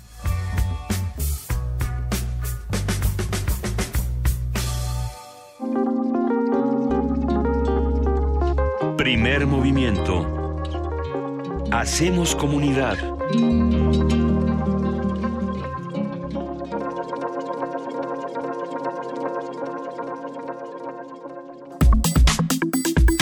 Nota Nacional. Tras el homicidio del periodista Javier Valdés ocurrido el pasado 15 de mayo, distintos medios y periodistas mexicanos han reclamado a las autoridades solucionar de manera urgente la ofensiva asesina que prevalece contra la prensa en todo el país. En protesta, diferentes portales informativos en México dejaron de publicar noticias durante todo el 16 de mayo. Las portadas solo incluyeron fondos negros con las fotografías y nombres de los seis periodistas asesinados en lo que va de este año. A pesar de que Enrique Peña Nieto anunció acciones para la libertad de expresión y para la protección de los periodistas y defensores de los derechos humanos, estas medidas no han convencido a la comunidad periodística nacional. Recientemente se reportó que Juan Manuel Partida Valdés, presidente de la Asociación de Periodistas de Sinaloa, fue amenazado de muerte vía telefónica luego de sus reuniones con varias autoridades con relación precisamente al homicidio de Javier Valdés. A partir de la pregunta lanzada por Lorenzo Meyer, hablaremos con la prensa local para inquirir sobre el estado de los medios y las posibilidades de difundir lo que sucede.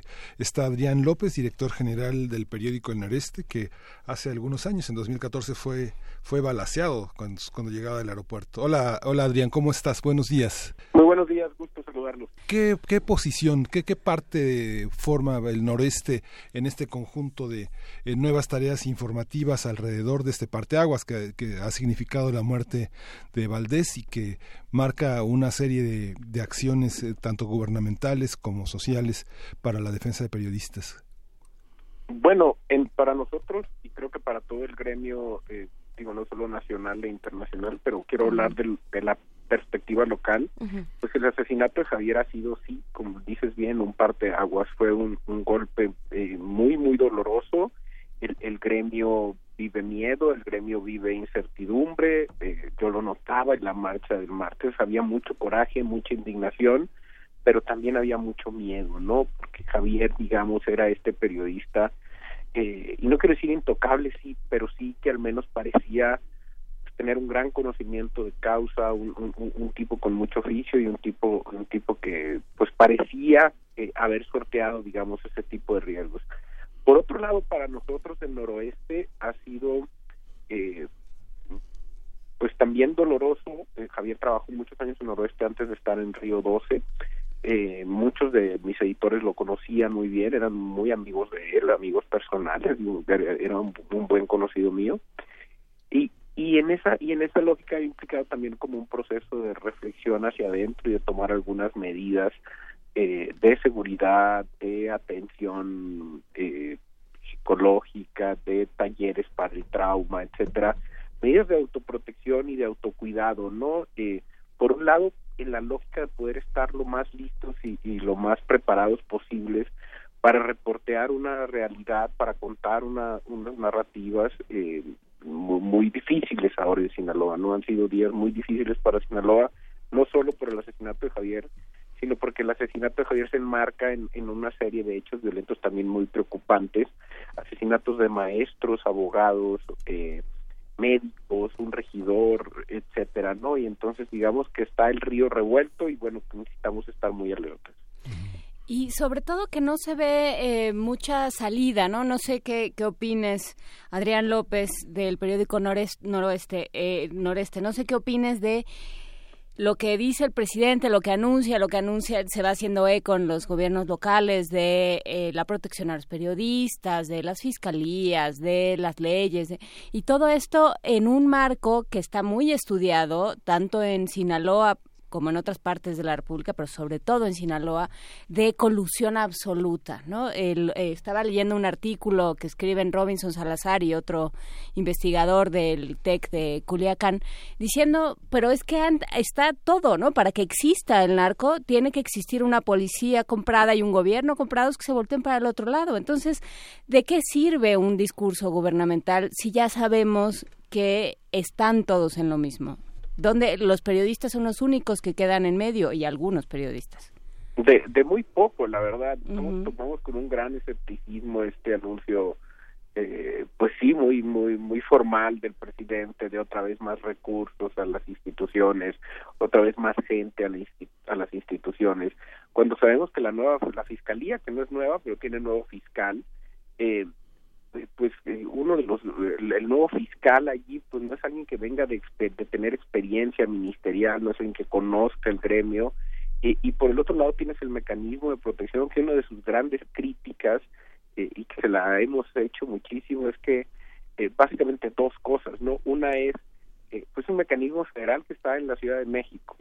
Entonces que no conoce las realidades locales que que, que puede tener o no dinero y y había venido teniendo menos además eh, pero que no que no tiene voluntad ni conocimiento de causa de las digamos problemáticas regionales. Y por el otro lado un mecanismo que cuando atiende a un periodista en riesgo amenazado etcétera lo hace coadyuvando y coordinándose con las autoridades locales y ahí está el demonio exactamente lo que tú decías.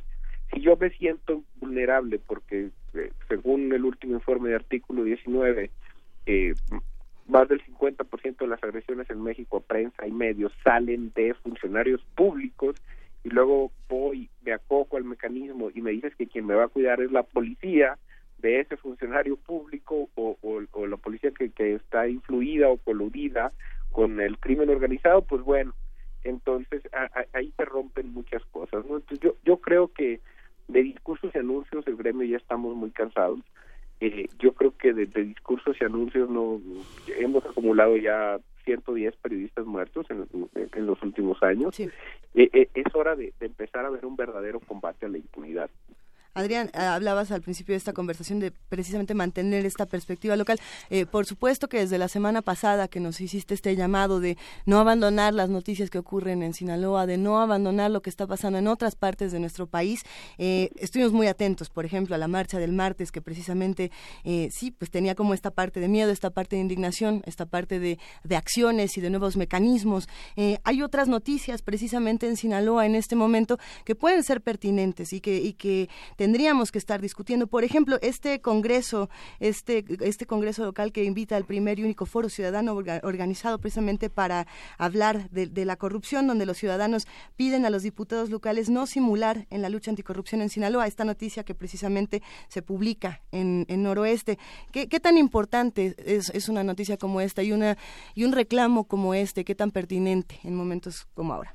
Yo creo que eh, si para algo ha servido la, la muerte de Javier ha sido precisamente para eh, que mucha gente que normalmente no se levantaba del sillón y lo que hacía era darle likes a causas sociales, eh, ha, encontrado, digamos, en la indignación, en el coraje, en el miedo, si quieres, en, el no puede ser, en el no podemos seguir así, pues un acicate para participar, ¿no? Este foro anticorrupción se hace ya de última hora, era parte de eh, los compromisos que había asumido el Congreso en su, en su proceso de socialización en la creación del sistema local anticorrupción.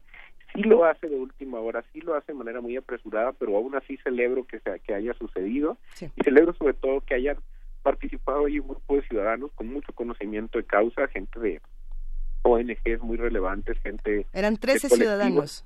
Sí, eh, eh, pero ciudadanos que detrás de ellos o alrededor de ellos hay colectivos interesantes en Sinaloa en materia de transparencia, en materia de anticorrupción, en materia en materia de construcción ciudadana. Entonces, por eso por eso las voces son importantes. Además, porque hubo señalamientos muy puntuales ahí en temas anticorrupción en temas del historial de algunos de los políticos que van a trabajar, de algunos de los diputados que van a conformar este sistema. Entonces te dice que la sociedad está vigilando y está queriendo estar atenta, ¿no? Evidentemente no viste ahí 500 personas, pero 12 te dicen cosas. Y yo creo que hay un movimiento interesante en Sinaloa, es muy complicado ver hasta dónde va a alcanzar, eh, que, que, digamos está trascendiendo a los periodistas y que va un poco más allá en el que la gente pues está usando digamos el momento eh, eh, para para intentar cambiar el estado de las cosas no para intentar organizarse. Y yo creo que ahí está el problema o el reto. Qué tan capaces somos de organizarnos más allá de la marcha y de y de las lonas y de las protestas. ¿no? Adrián, todos los periodistas son iguales, pero también todos son diferentes. ¿Cuáles serían para ti las distinciones entre la protección a unos y otros? Eh, ¿Cómo tenemos que pensar este tema? Hay medios distintos, hay medios que son o que tienen una base social, una, una base en la sociedad civil, y hay otros que son periódicos coyunturales, que son al, al calor de las elecciones, al calor de los negocios, y que no, cuando desaparecen a nadie le importa y muchos periodistas ejercen en esos medios o medios que son oficialistas. ¿Cómo distinguir, cómo hacer una distinción de calidad eh, en, un, en, un, lado que no tiene que ver con los derechos humanos, nada más, sino tiene que ver en distinciones más, más matizadas y más, Pero yo más importantes. preguntaría si se tiene que hacer la distinción, yo creo que sí. la yo, discusión yo, yo te que pregunto a ti. el lunes. Yo lo pregunto, sí, lo tenemos la discusión, pero digamos, una cabeza de un periódico como tú, que se fundó en el 73 en un periodo, en un momento complejo. Eh, el, el, primer código de ética lo tiene firmado Cloutier. Sí, Esto, así es. ¿no? ¿Qué significa eso? ¿Quiénes son, quiénes son quiénes? ¿Cómo, cómo, cómo sabemos el rostro de los periodistas? Mira, sí. yo celebro esa diversidad, eh, eh, eh, pero coincido con, con la precisión en el sentido de hasta dónde esa distinción ahorita nos sirve. Uh -huh hasta dónde esa distinción ahorita nos sirve porque me da la impresión que de pronto esa distinción nos nos divide más que lo que nos une. Eh, eh, y no somos precisamente un gremio unido. Es más si fuéramos un gremio unido y, y, y, coordinado no digo que no compitamos no digo que no haya diferencias entre el buen y mal periodismo creo que esa distinción la tendrían que hacer las audiencias no eh, en el valor que generamos como nuestro con nuestro periodismo. Y evidentemente está ahí como dices todo el oficialismo el tema de la publicidad oficial no sé cuántos medios de este país, grandes, medianos y pequeños, no existirían si la publicidad oficial no funcionara como funciona. Exacto. También no sé cuántos medios de este país y cuántos periodistas seguirían comiendo o no si no surgieran estos medios en elecciones. Somos el único país del mundo donde los medios, más que desaparecen, surgen cada elección, ¿no? Uh -huh. Porque porque no hay controles allí. Uh -huh. Pero pero yendo un poco más allá, te diría que independientemente de ese mal equilibrio que significa la publicidad oficial, que significa el oficialismo, que significa el, el, el periodismo de gaceta, ¿no? del periodismo boletín, etcétera, eh, creo que eso explica también por qué de pronto los ciudadanos nos dejan solos, ¿no? Si no estás generando valor para los ciudadanos, sino correteando las agendas del político que te mantiene, uh -huh. pues difícil que el ciudadano te sienta necesario, ¿no? Te sienta parte de los contrapesos democráticos que necesitas. La credibilidad de los medios en este país es de 20%. Sí, es que... Sí. Uh -huh. Ahí... Entonces, Perdón, es que... Idea, eh, en, en el sentido de, pero aún así, en ese mal equilibrio nos están matando, ¿no? Uh -huh, uh -huh. Aún así no nos está funcionando, al menos desde, el, desde la lógica más burda de mantenerte vivo. Pues yo creo que tanto medios nacionales, nacionales entre comillas, porque más bien muchos, son muchos medios del centro, sí. eh, y los medios locales, tenemos que hacer un lado un poquito esas diferencias, creo, y en realidad podernos sentar a trabajar y hacer esfuerzos en una lógica de ya no, ahorita no, no querramos resolver el problema complejo completo. Creo que hay que resolver el primer problema que es cómo garantizamos condiciones de seguridad mínimas para que no haya ni un periodista muerto más. Y, y, no estamos para ver quién es el cabezal que jala o, no, o sea, quién es quién es la marca que convoca o no, quién es el nombre y el apellido, quién va a salir en la foto, pues, eh, porque las fotos en las que estamos apareciendo son fotos como las de Miroslavo y la de Javier. y, ahí yo sí haría un llamado también a los medios de acá del centro, que no conocen esas realidades locales y que se les hace muy fácil dictar desde acá ideas y, y proyectos y tal. Celebro muchísimo la solidaridad, les agradezco muchísimo que, que nos estén poniendo atención, porque la mayor parte de los periodistas asesinados de este país son asesinados en provincia, perdón por la frase, adentro, afuera de su casa o afuera de su trabajo. Porque los protocolos más básicos de autoprotección no están y no están por falta de capacitación, por falta de recursos, porque no te pudiste ir de la ciudad porque no hubo con qué, o porque no tenías ni o, había con qué materialmente, pero no había los nexos ni las relaciones necesarias con los organismos que te pueden ayudar. Me explico, luego hay como una ahí tan burda que pues hace más sencillo que nos estén matando, ¿no? Sí. Sí, que, y que hacer distinciones en este momento implica de alguna manera conceder, bueno, que a esos, a esos que los maten porque eran vendidos. ¿Y quién demonios pone esos, esas, da esos permisos? Exacto, sí. Si era vendido, pues que, que, su medio no venda, ¿no? Que su uh no genere ningún tipo de impacto, pero de ahí a que esté muerto. y, es caer como en una en una comodidad, eh, eh, perdón, criminal. Es como cuando asesinan a alguien y dices, pues es que andaba metido en quién sabe qué, andaba en malos pasos, ¿no? Como decía el gobernador de Sinaloa en, durante la elección anterior. A ver, si, anda, si era delincuente, debía estar en la cárcel, ¿no? no muerto. Y se confunde con las líneas de investigación. Una de las líneas de investigación de la Procuraduría en el asesinato de Javier era el robo de su vehículo, ¿no? Entonces, bueno, por supuesto, técnicamente se tiene que tomar eso, pero por supuesto son otras líneas de, de, investigación. No se puede negar esa, pero... Exacto, ¿cuántas veces hemos visto que llegan las, las autoridades a decir eh, el móvil nunca tiene que ver con su actividad periodística. Creo que es lo primero que habría que descartar haciendo la investigación y luego platicamos de lo demás. ¿no? Adrián López, ¿con qué reflexión final nos quedamos y qué tenemos que estar atendiendo en las próximas semanas? Eh, pues eh, esto que comentábamos, hacer un llamado a la generosidad del gremio. Yo creo que a las autoridades hay que seguirles exigiendo, hay que hacer ese trabajo, hay que estar ahí cerca. En el caso de Javier, en todos los demás casos, hay que pedir versiones públicas de los expedientes, hay que reunirse con los fiscales, hay que hacer la presión, pues hay que hacer el trabajo, si no estas cosas no van a caminar. Pero por el otro lado, eh, creo también que el gremio tiene que mandar un mensaje de unidad. Hay, hemos visto pasos incipientes. Ayer se, se firmó un amplio desplegado de grandes cabezales de medios con algunos medios locales, internacionales y otros digitales, algo que no habíamos visto en mucho tiempo. ¿eh? Basta ya, ¿no? Es, el basta ya. y Podrías estar y decir, eh, pudo ser más enérgico, menos enérgico, todo eso, pero creo que son matices. También eh, pues hay una amplia convocatoria ahí a la que, que, inicia primero el, medio digital horizontal y al que nos hemos también eh, sumado un montón de medios digamos más digitales o, más locales. Pero pero hay que encontrar esos esos puntos para unir y no pulverizar el esfuerzo. Si el presidente se vio obligado a salir si estamos en el foco internacional creo que es un momento para aprovecharlo. Creo que es un momento para decir, bueno, esto alcance para otras cosas y va a depender única y exclusivamente de la generosidad que los que estemos participando le pongamos para para cooperar con flexibilidad, para sacrificar egos e intereses personales o institucionales y poder avanzar. Y es importante, este, Adrián, estoy leyendo el Código de Ética del Noreste, es importante revisar los códigos de ética porque además en el suyo, que es muy amplio, son muchísimas páginas, es importante señalar toda la parte técnica que tiene que ver con la relación con el poder, con la relación con, los leyes, con las leyes y la relación con la ciudadanía. Creo que tenemos que revisar eso para poder protegernos y que los medios adquieran una responsabilidad frente a sus periodistas. ¿no? Y, ante los ciudadanos, los códigos de ética, los defensores de las audiencias, los manuales de estilo, los gobiernos corporativos al interior de los medios son mecanismos institucionales que los medios debimos haber desarrollado desde hace mucho y que tienen que ser entes vivos, ¿no? Nosotros justo ahora estamos en un proceso de revisión de ese código de nuestros manuales de estilo.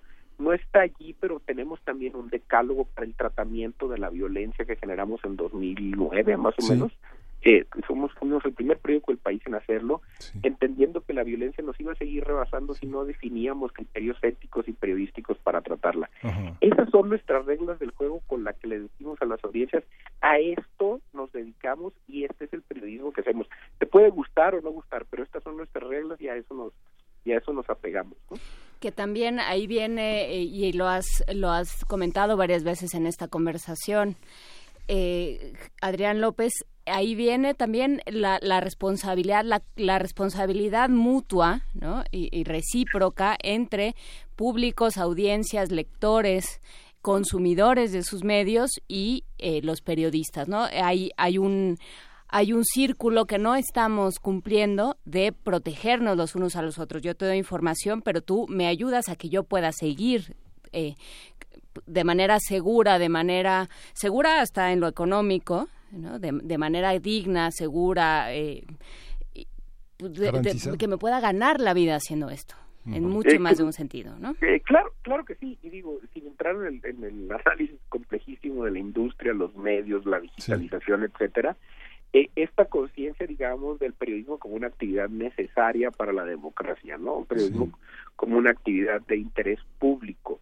Ahora, el modelo de negocio y lo que debe estar detrás para poder hacer eso una actividad rentable es algo en la que tenemos que avanzar muchísimo los medios, no los periodistas. Y también los las medios como empresas, los medios como instituciones. Eh, y creo que esa es una de las patas cojas, digamos, del ecosistema de medios en México. Tenemos muchos medios, tenemos muchos dueños de medios que lucran con sus medios y no está mal hacer negocios. Pero que no han salido por una nota en su vida. Eh, en muchos casos. Y, yo no, yo a ver, ahí difiero un poco, no creo que necesariamente los dueños de medios tengan que ser periodistas, pero tienen que conocer de periodismo, porque luego también los periodistas son terriblemente malos empresarios, ¿no? Eh, eh, yo creo que tiene que haber ahí una, una unión de talentos, ¿no? Eso, si algo hay multidisciplinario y, y, y, complejo es un medio de comunicación por los perfiles que integra adentro, creativos, de negocios, etcétera. Pero a lo que voy con esto es es que el periodismo como profesión, como oficio, seguirá existiendo y creo que cada vez tiene más juguetes y más herramientas. El problema es si vamos a ser capaces de crear un ecosistema de medios que pueda vivir desligado de la publicidad oficial, porque lo que ha sucedido es que los medios más beneficiados por ese asunto luego hacen otro tipo de negocios a través de esos medios o a través de otros negocios luego compran o crean medios, ¿no? Entonces, tienes ahí eh, consorcios muy complicados, ¿no? Tienes eh, entes muy complicados de comprender desde el punto de vista del interés y del bien público de estos medios. Pues muchísimas gracias, Adrián López, eh, director general del periódico El Noreste. El Noreste es un periódico que revisa ahora su código de ética y que seguiremos con mucha atención porque es una...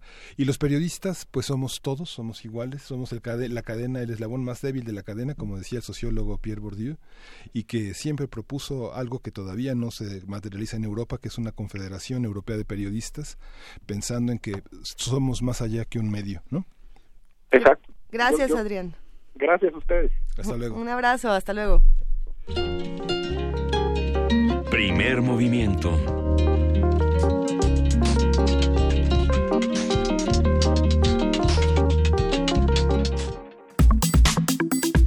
Nota Internacional. Michel Temer o Michael Temer enfrenta la peor crisis política después de un año de haber asumido la presidencia de Brasil en sustitución de Dilma Rousseff, acusada de corrupción y de interferir a la justicia.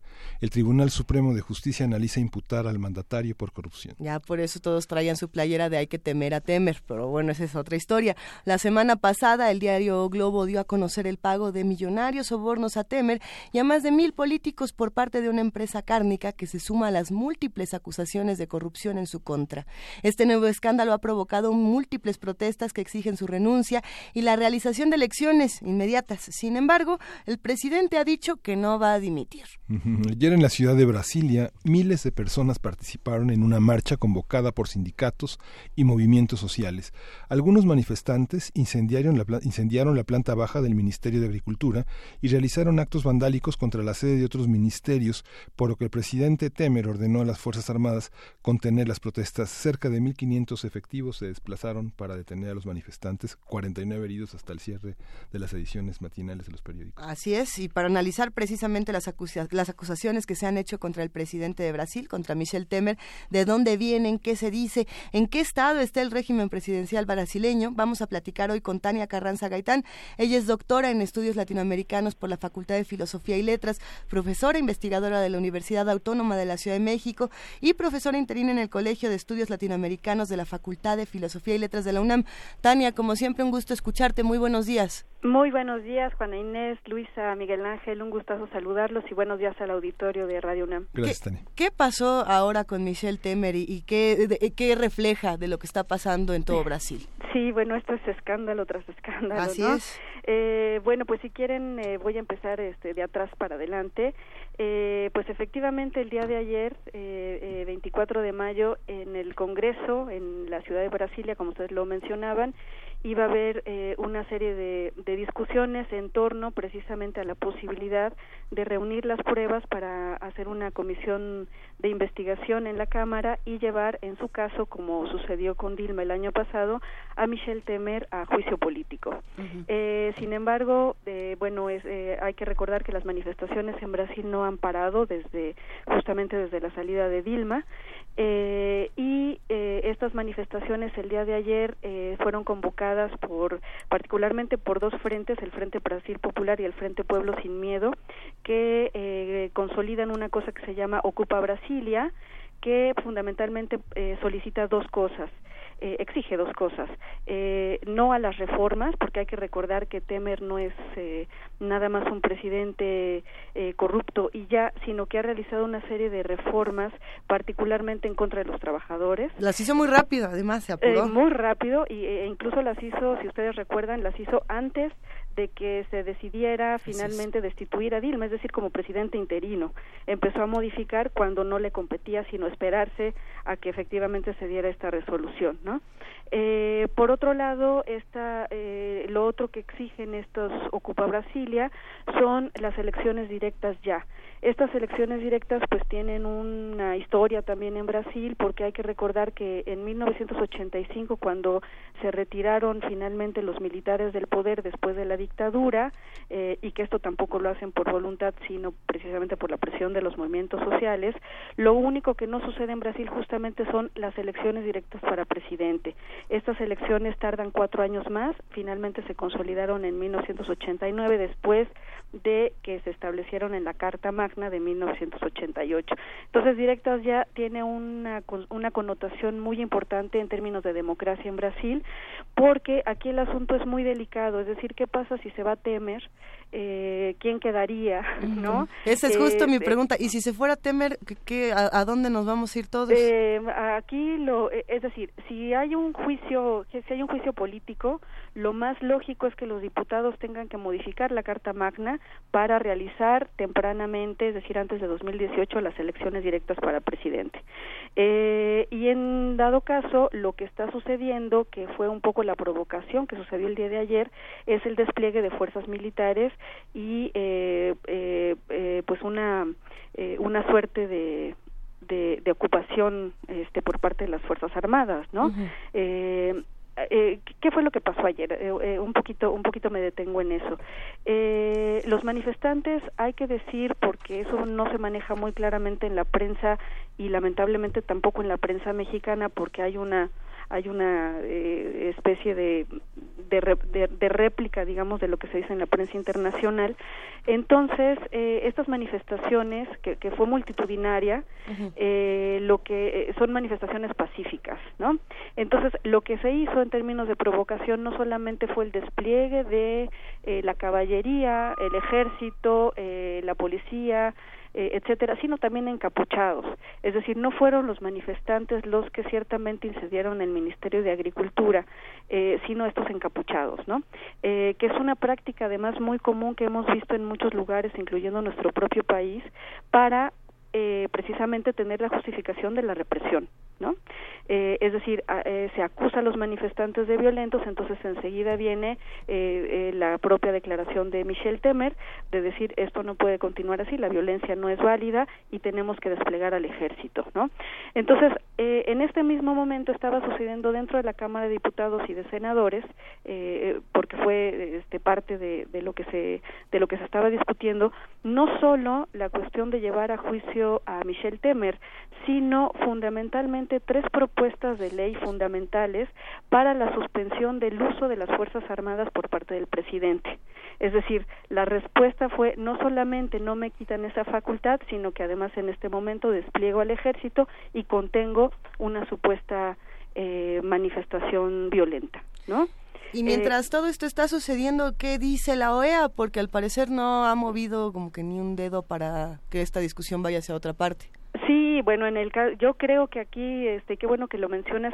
Para mí algo muy importante de mencionar es cuál, qué, es lo que está sucediendo en América Latina, porque esto no viene, este, eh, de manera gratuita.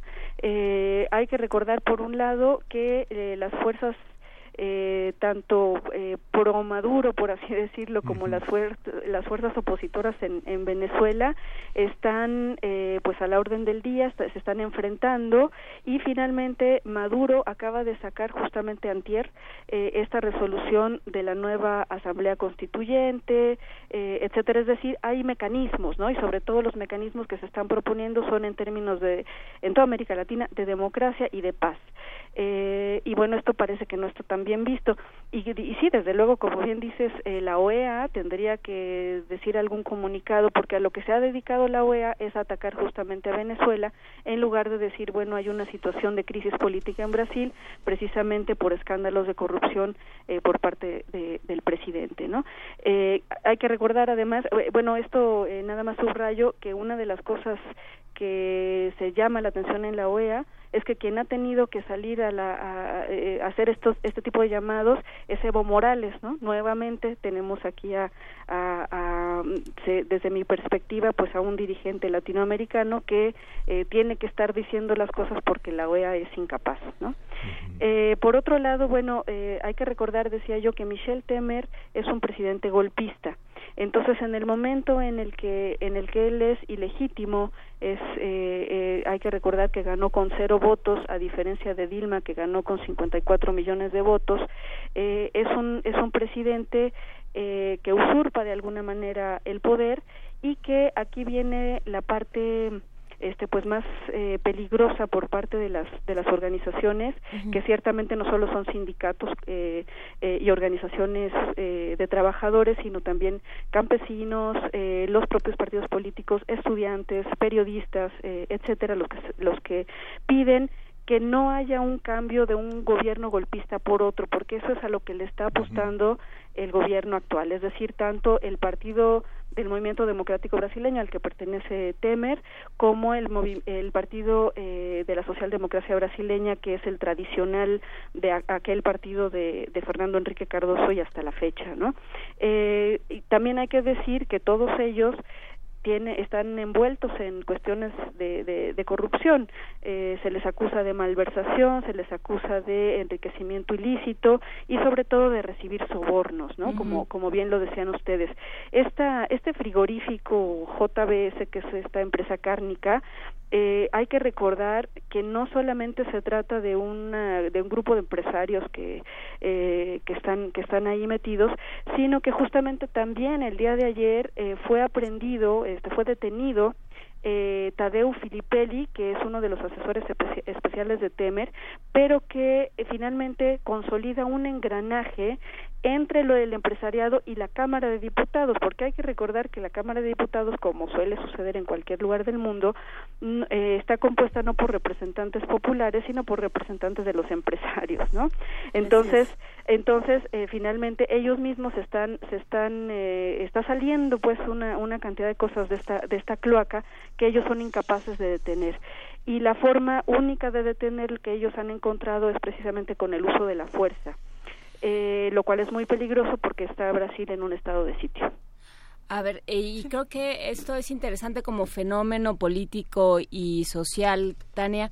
eh, si tomamos eh, un corte del último año, o sea, no, no mucho más, esto ha sido muy, muy vertiginoso en, en lo, lo que está sucediendo en Brasil.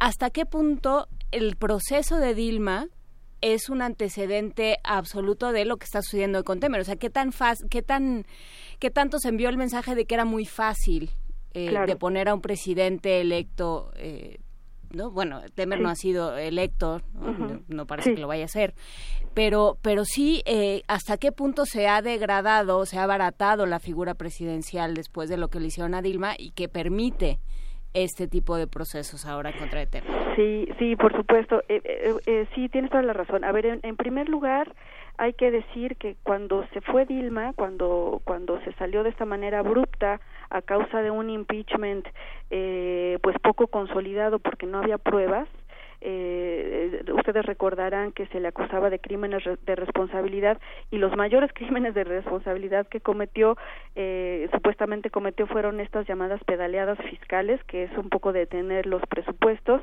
y el cambio de, de partidas, ¿no? Presupuestales. Eso fue lo único. Y sin embargo, la cantidad de cosas que tiene ahora Temer en su contra sí son efectivamente crímenes de responsabilidad que deben de eh, eh, considerarse para su destitución, porque estamos hablando, eh, entre otras cosas, aquí lo tengo este, eh, señalado, obstrucción de la justicia, corrupción pasiva y asociación delictiva. Es decir, eso no es lo mismo que las pedaleadas fiscales, es lo que quiero decir, ¿no? Entonces, bueno, el, la institución presidencial, pero yo diría que todas las instituciones de gobierno, de Estado más bien, de, de Brasil, han estado francamente comprometidas a partir de esta salida abrupta de Dilma eh, y como digo de manera eh, sin pruebas eh, y a partir de ese momento viene una caída de todo este de todas estas posibilidades de de acción de las propias instituciones, ¿no? no se dieron cuenta de eso, es decir, el presidencialismo ciertamente está en decadencia e insisto, las otras instituciones del Estado también. Pues es que todo es empezar, ¿no? Todo es empezar a minarlas. Así es, así es. Eh, y por esto, el último recurso debería de ser la democracia y a diferencia de ello, lo que ellos utilizan es la utilización de la fuerza pública. Eh, es decir, aquí, aquí podemos encontrar dos elementos posibles. Uno sería eh, porque además ya por decreto las Fuerzas Armadas van a estar desplegadas en la calle hasta el 31 de mayo. Eh, pero las únicas eh, opciones posibles son esa, es decir, el recordatorio de la dictadura, es decir, que todavía está más endeble la democracia de lo que creíamos, ¿no? Eh, o bien, como proponen eh, estos Ocupa Brasil, que estamos hablando de cientos de miles de personas, eh, que la única forma de salir de la crisis política es las elecciones directas adelantadas, ¿no? Eh, es decir, sería la única forma en la que el pueblo estaría en paz, las Fuerzas Armadas no tendrían que estar en la calle eh, y que se legitimaría al propio gobierno, ¿no? Pero, eh, pues aquí estamos hablando de, de una necesidad de poder que, como digo, tenemos que comprenderlo en el contexto de América Latina, porque eh, no es solamente lo que está pasando en Brasil, sino lo que está pasando, insisto yo, por lo menos en Venezuela, sino es que en Argentina también, porque hay una hay un debate importante ahora con el Mercosur, con la siguiente presidencia que le tocaría a Macri.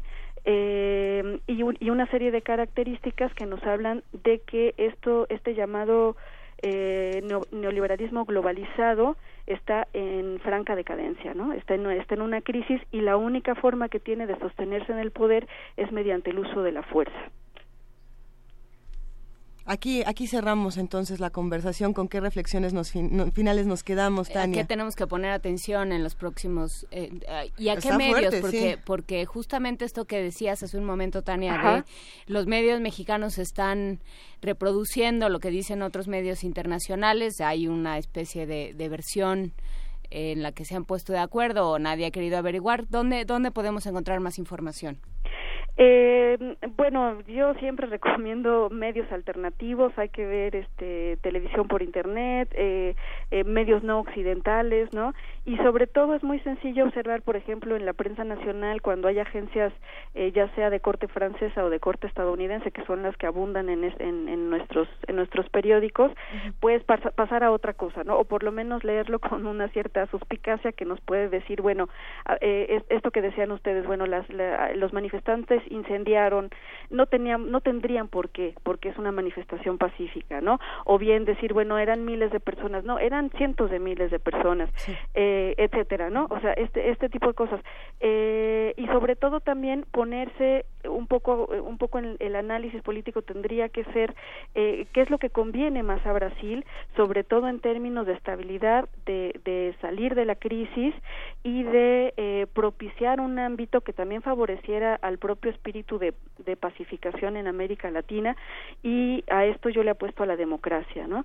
Sin embargo, lo que yo me esperaría es que este gobierno golpista, pues justamente actuara como gobierno golpista, es decir, no le interesa en ningún momento esta cuestión de, de, la democracia o incluso de legitimarse.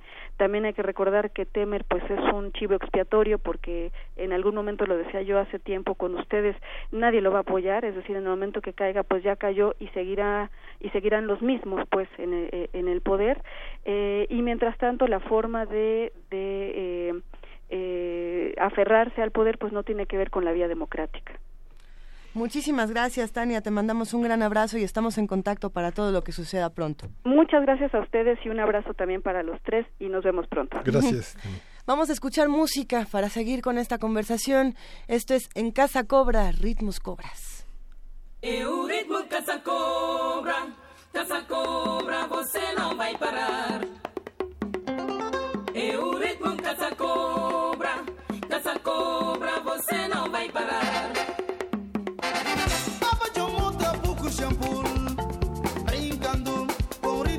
Casa Cobra. Tava de um pouco shampoo, brincando dentro do compasso da nova moda.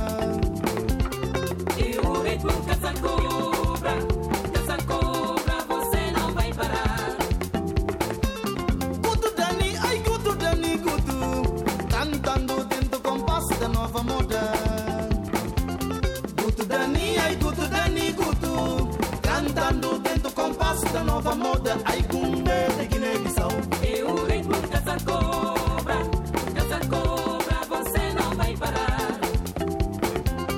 Eles ali, Júlio Lilisson. Tocando o ritmo caça cobra. Eles ali, Júlio Lilisson. Tocando dentro do compasso da nova moda. Eu ritmo Casa Cobra.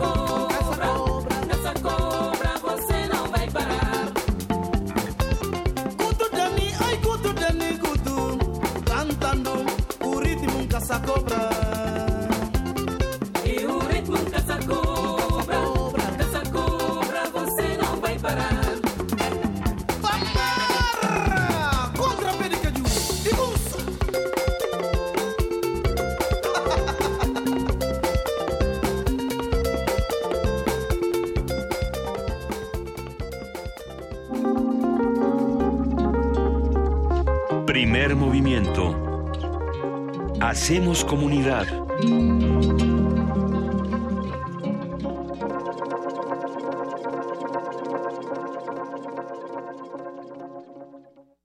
Corte informativo. La UNAM. Con la premisa de que la seguridad la hacemos todos y con el objetivo de generar una cultura de prevención entre la comunidad universitaria, se puso en marcha el programa universitario Pumabús Seguro. Es Eduardo Guerrero, titular de la Dirección General de Atención a la Comunidad. Justamente lo que buscamos es la formación integral del universitario y social. Y este programa lo que va enfocado es la integridad del universitario, dando algunas recomendaciones. Cómo prevenir ciertas cuestiones que se puedan dar en el campus. Una de ellas es abordando estos pumabuses que cuiden y tengan sus pertenencias al frente para que obviamente no tengan ningún hurto, pero también que sepan que están protegidos con unas cámaras de seguridad que tienen internas los pumabús. Nacional.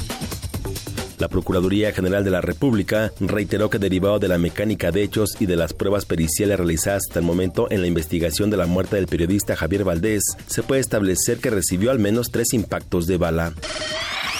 Lorenzo Córdoba, consejero presidente del Instituto Nacional Electoral, advirtió que los crímenes contra periodistas son atentados contra la libertad de expresión y los valores de la democracia. Hemos sido testigos de criminales atentados contra la libertad de expresión que una sociedad democrática no puede tolerar. La serie de lamentables homicidios de otros periodistas en las semanas y meses previos ponen en entredicho el Estado de Derecho y la independencia que debe ser consustancial a la labor informativa en una democracia. Miguel Ángel Camacho, director del ISTE en Mazatlán, Sinaloa, fue ejecutado por un grupo armado afuera de la unidad hospitalaria. Ardelio Vargas, comisionado del Instituto Nacional de Migración, informó que del 1 de enero al 21 de mayo han sido repatriados de Estados Unidos más de 59 mil conacionales, 27 mil menos que en el mismo periodo de 2016, cuando retornaron 86 mil. Andrés Manuel López Obrador, presidente nacional de Morena, presentó nuevos documentos sobre la participación de gobernadores del PRI y secretarios de gobierno del Estado de México en un presunto operativo electoral en la entidad. He tomado la decisión de informar y de subir a las redes sociales documentos sobre el fraude que quieren realizar en la elección del Estado de México. Lo vamos a evitar de esta manera. Lo dirige desde Los Pinos Enrique Peña Nieto. Los miembros del gabinete de Peña están a cargo de regiones en el Estado de México. Eh, Nuño está a cargo de Cuautitlán, Izcalli. Eva Cadena, diputada local de Veracruz, compareció ante la sección instructora de la Cámara de Diputados, instancia donde se prepara su desafuero y solicitó una nueva revisión detallada de los videos donde se lo observa recibiendo fajos de billetes. No voy a permitirme más este, explicaciones, les agradezco su atención. Vamos a esperar que las fiscalías y la autoridad haga su trabajo. Yo les pediría comprensión y, y mucho respeto. ¿sí? Economía y finanzas. En la primera quincena de mayo de este año, los precios al consumidor registraron una caída de 0.34%, con lo cual la inflación a tasa anual se ubicó en 6.17%, la más alta desde 2009. Internacional.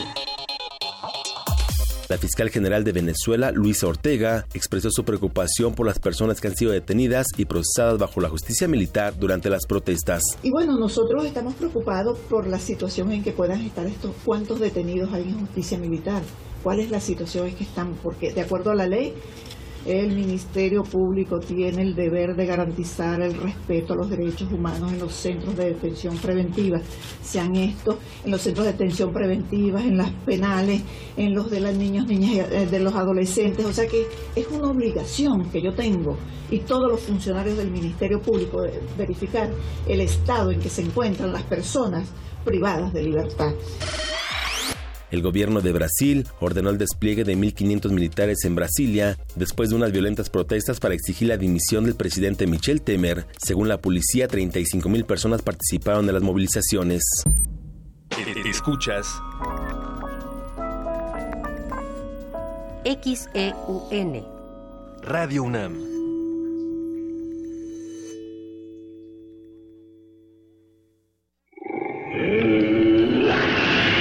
En la UNAM se escriben historias de éxito. En Fundación UNAM hacemos que estas historias sean posibles ya que becamos anualmente a más de 68 mil universitarios. Súmate 5340-0904 o en www.funam.mx. Contigo hacemos posible lo imposible. Una galería para descubrir sonoridades del mundo poco conocidas. Abre la puerta del Gabinete de Curiosidades. Serie que recupera y analiza audios y grabaciones de diversos archivos sonoros. Domingos a las dos y media de la tarde con Frida Saldívar y Luisa Iglesias. Somos coleccionistas de sonidos. 96.1 de FM. Radio UNAM. Habla Andrés Manuel López Obrador, presidente nacional de Morena. Pronto se va a acabar con la corrupción, va a haber justicia y seguridad, pero andan muy nerviosos los de la mafia del poder. Están entregando despensas, frijol con gorgojo, tarjetas, pollos, patos, chivos, borregos, puercos, cochinos, marranos, cerdos. Hay que decirles que sí, pero a la hora de la hora, toma tu voto. El voto es libre y es secreto. Morena, la esperanza de México. Tardes, bienvenidos sean todos ustedes a Prisma RU por Radio UNAM. Yo soy Deyanira Morán. Esta es la información deportiva. Se homologarán todos los procedimientos. Hasta aquí el reporte. Zarpazo RU.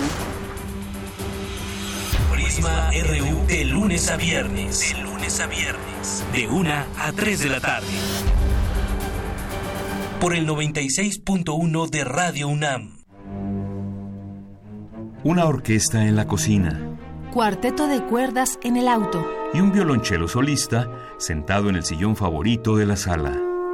Orquesta Filarmónica de la UNAM. Desde la sala Nezahualcóyotl, Escucha los conciertos los domingos al mediodía. desde la comodidad de tu casa. 96.1 FM. Radio UNAM. La Secretaría de Educación Pública convoca a instituciones del país a proponer candidatos al Premio Nacional de Ciencias en los campos de ciencias físico-matemáticas y naturales, tecnología, innovación y diseño. Consulta las bases en www.gov.mx diagonal C. Fecha límite para el registro de candidaturas 7 de agosto de 2017. La ciencia y la tecnología para el desarrollo de México. Secretaría de Educación Pública. Este programa es público ajeno a cualquier partido político. Queda prohibido el uso para fines distintos a los establecidos en el programa. Testimonio de oídas. Música nueva en voz de sus creadores. De sus intérpretes. Un autorretrato sonoro de la música de hoy. Escúchanos por el 96.1 de FM los martes y jueves a la 1 a.m. o en su retransmisión los sábados y domingos también a la 1 a.m.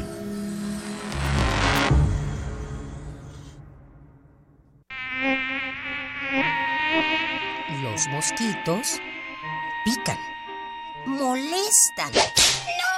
¡No me maten! ¡Quiero vivir! ¡Quiero vivir! ¡Ay, ay, ay! Pero sin ellos no podríamos vivir.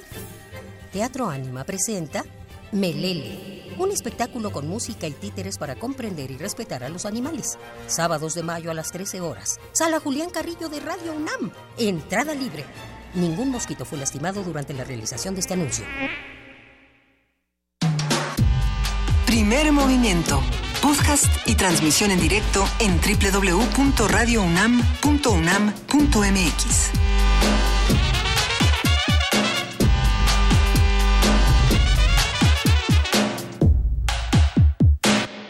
Son las 9 de la mañana ya con 8 minutos, casi con 9 minutos de este jueves 25 de mayo. Aquí Juana Inés de ESA, Miguel Ángel Quemain y Luisa Iglesias listos para la tercera hora de primer movimiento y tenemos boletos, pero boletos de lotería. Sí, les recordamos que con motivo del 80 aniversario de Radio UNAM, la Lotería Nacional para la Asistencia Pública, emitió un billete conmemorativo mismo que estará a la venta en las instalaciones de esta radiodifusora Adolfo Prieto, 133, Colonia del Valle. Que sea también un gran pretexto para visitar Radio UNAM, para acercarse, por ejemplo, a la sala Julián Carrillo, que constantemente eh, tiene eventos gratuitos, que tiene muchos espacios. Por ejemplo, en el lobby tiene la exposición de los invisibles, que está eh, bastante, bastante interesante. Dense una vuelta, saluden a Sol, que está en la puerta, y díganle que quieren eh, entrar, platicar. A ver la exposición. Nomás, nomás ya después platicamos, porque se están haciendo muchas cosas en Radio UNAM, y van a pasar muchas cosas más con el aniversario, con estos 80 años de la emisora, querido Y, Miguel y Ángel. hoy y mañana de 12 a 18 horas Ujú. la venta del billete. Si viene a las 7 no, de 12 a 18 horas. A las 7 ya y el no. lunes, el lunes próximo y el, el lunes próximo de 19 a 20 30 horas. Ah, bueno. Ah, bueno. Ya para, para todos estar listos para entrarle a, a todo lo que la, la estación nos está regalando y nos está vendiendo también. Tenemos por acá otras notas de la universidad, Miguel Ángel. La Facultad de Ciencias Políticas y Sociales de la UNAM organizó el seminario México en el marco de las renegociaciones del Tratado de Libre Comercio en América del Norte.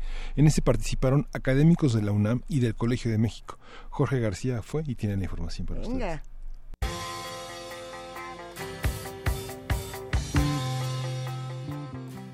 La política económica, social y productiva del presidente de Estados Unidos es xenofóbica, racista y sin datos estadísticos que demuestren que el empleo y la producción se deteriore en su país por culpa de México. Académicos de la UNAM y del Colegio de México participaron en el seminario México en el marco de las renegociaciones del Tratado de Libre Comercio con América del Norte, organizado por la Facultad de Ciencias Políticas y Sociales de la UNAM. El doctor José Romero del Colegio de México señaló que el acuerdo comercial benefició a Estados Unidos tomando en cuenta que nuestro país es la economía más pequeña de las tres naciones, además de que el proceso de petrolizar la economía mexicana pasó a ser dependiente de la manufactura. El 85-90% de las exportaciones manufactureras se realiza por empresas norteamericanas, japonesas y europeas, y coreanas últimamente. ¿Y a dónde se dirigen? A Estados Unidos. Todos exportan a Estados Unidos. La razón de ser de esas empresas es exportar a Estados Unidos y beneficiarse del Tratado de Libre Comercio. Cuando decimos, ¿por qué no diversificamos a otros mercados? No se puede por dos razones, por, porque esas empresas son extranjeras, no dependen de la voluntad o de la influencia o la persuasión moral del gobierno mexicano. Su razón de ser es exportar a Estados Unidos y convertirlos para exportar a otros lados es prácticamente imposible. El académico resaltó la capacidad financiera y comercial de nuestro país desde los años 40 hasta los años 70 cuando vino ese fantasma del petróleo y la creencia de que nadábamos en él. Y del 40 al 70, que podría considerarse la etapa de, de industrialización o sus- sustitución de importaciones, nosotros crecimos más rápido que Estados Unidos, al 2.54. Luego viene una etapa que no es muy orgullosa eh, presentarla porque fue artificial, es el crecimiento debido al boom petrolero, que, que- que crecimos al 3.42 y 1.65, pero ese fue un espejismo. Insistió en que los negociadores del gobierno que van constantemente a Washington deben llevar propuestas que profundicen en el tema del libre comercio y revaluar el tipo de cambio que por décadas ha favorecido al país del norte. En su oportunidad, la doctora Alicia Puyana Mutis, profesora invitada de la UNAM, el Colegio de México y de la Universidad de Oxford, se refirió al aspecto político de la negociación y la incertidumbre que provoca Donald Trump porque se desdice de sus promesas de campaña, sobre todo en los temas de terrorismo, la OTAN, a la cual calificó de pasada de moda e inoperante, y otros temas. En relación al Telecam, eh, Trump ha dicho que es un arreglo comercial desastroso para los Estados Unidos. Es, no es una broma, realmente es una ofensa y una, un, eh, un, eh, un hecho mm, alternativo. Si hay algo que, si alguna economía se ha beneficiado con esto es la estadounidense y un poco la canadiense en las relaciones con Estados Unidos, pero no con, no con México. La doctora Puñana mencionó que en las reuniones con funcionarios estadounidenses se debe escuchar, proponer y respetar las posturas de ambas partes, pero que aquellas que no sean benéficas para México se rechacen, aunque eso, dijo la especialista, está por verse ya que el gobierno mexicano le apuesta todo al tratado comercial. Para Radio UNAM, Jorge Díaz González.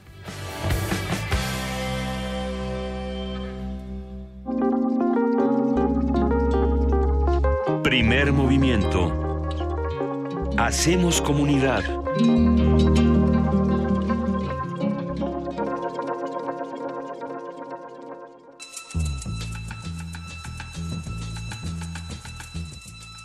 Es hora de poesía necesaria.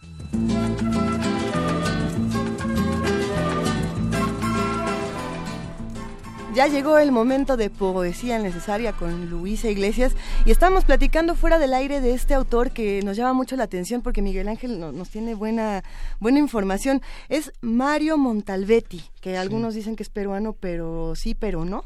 ¿Cómo está eso, Miguel Ángel? No, es origen argentino. Sí, vivió muchos años en Perú. Acaban de, no recuerdo si editorial, creo que fue el Tucán, sacó una gran antología de poesía de Montalvetti. ¿Tucán de importante. Tijuana? El Tucán de Tijuana. Ea. Ese es el Tucán de Coyoacán. Venga, pues precisamente de Mario Montalvetti tenemos un poema muy bueno. Creo que a lo mejor eh, algunos lo conocen por este poema que se llama ¿Dónde está mi mujer? Mi mujer, que a mí en lo personal me recuerda mucho a la canción de los Rolling Stones, la de Anybody's in My Baby. eh, con otra con otro mensaje mucho más profundo no ah, oigan no me digan que Mick Jagger no es poeta pero ya es eso esa va a ser otra historia porque además no es el poema que vamos a compartir encontré este poema muy pequeño que estaba precisamente en la cuenta de Robin Meyers, que es esta poeta mexicana estadounidense que está constantemente viajando y haciendo intercambios, que es una gran escritora y muy joven, además impresionante. Bueno, ella publicó este en, en sus cuentas de redes sociales este poema de Mario Montalvetti que no van a encontrar posiblemente en otro lado, ya lo vamos a compartir nosotros también en redes sociales. Se llama Magnificant y esperemos que lo disfruten. Viene acompañado, por supuesto, de la canción de PJ Harvey, The Slow Drug. Después del trabajo remunerado, inmune, casi nupcial, y de cuidar al hijo que no caiga, y de hacer nocturno el amor, apago los megavatios y bebo alcohol hasta las puntas, alcohol munerado, mune, casi nupcial, y luego veo entre las costillas de las persianas el alba naranja como una papaya madura que cae del cielo y se hace añicos sobre el pavimento.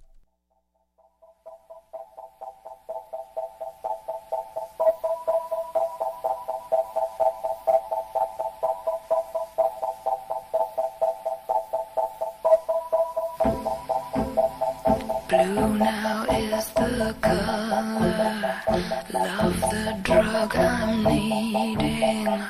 Got to keep this feeling. With the headlights burning, we're looking up for something. Answers on the ceiling. Watching out the windows, watch the way the wind blows. Soon it will be morning. Still the question lingers, a twisted around my fingers. Could you be my calling? Could you be my calling?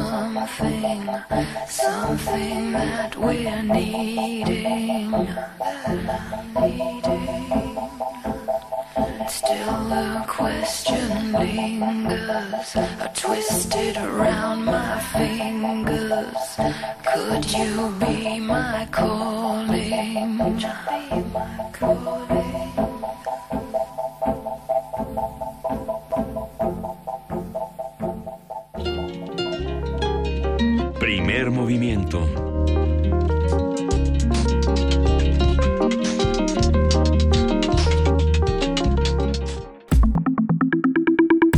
La mesa del día. Los jueves se vuelven jueves cuando llega a la cabina de Radio UNAM de primer movimiento el doctor Alberto Betancourt, doctor en historia, profesor de la Facultad de Filosofía y Letras de la UNAM y coordinador del Observatorio del G20 de la misma facultad. Querido Alberto, ¿cómo estás? Hola Buenos Luisa, días. muy buenos días. Queridos amigos de la cabina, amigos del auditorio, es un gusto como siempre estar aquí eh, en jueves. En jueves, que ya es jueves porque ya llegaste, pero, pero el tema de hoy está complejo. México en la estrategia de seguridad interna de los Estados Unidos. Sí, yo estoy convencido de que es un acierto pensar que nuestra universidad debe estar invo- involucrada en los grandes problemas nacionales.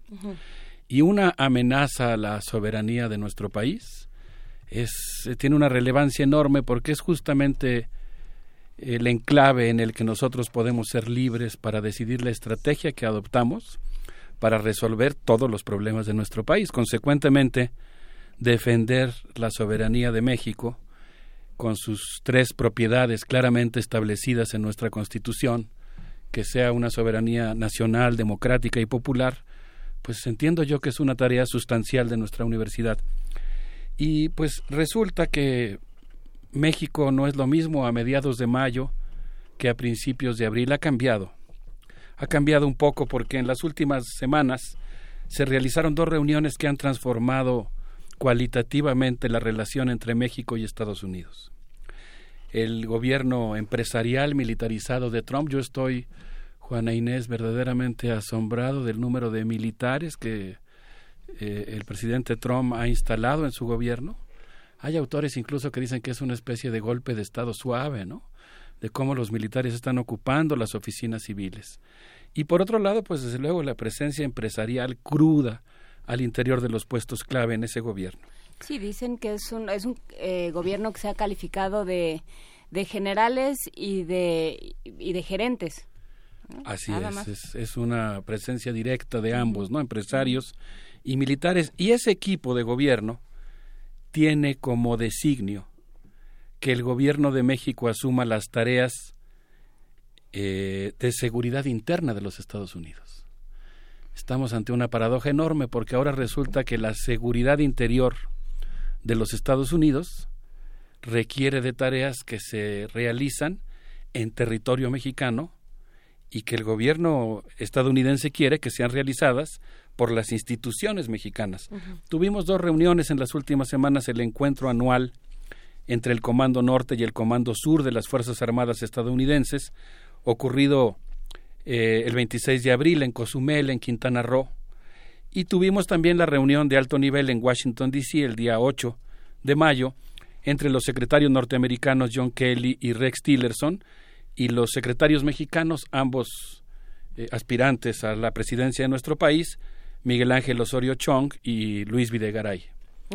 Eh, estas dos reuniones, la que se efectuó en Cozumel entre militares y la que se efectuó en Washington, en Washington entre estos secretarios de Estado, tu- tuvieron una gran relevancia.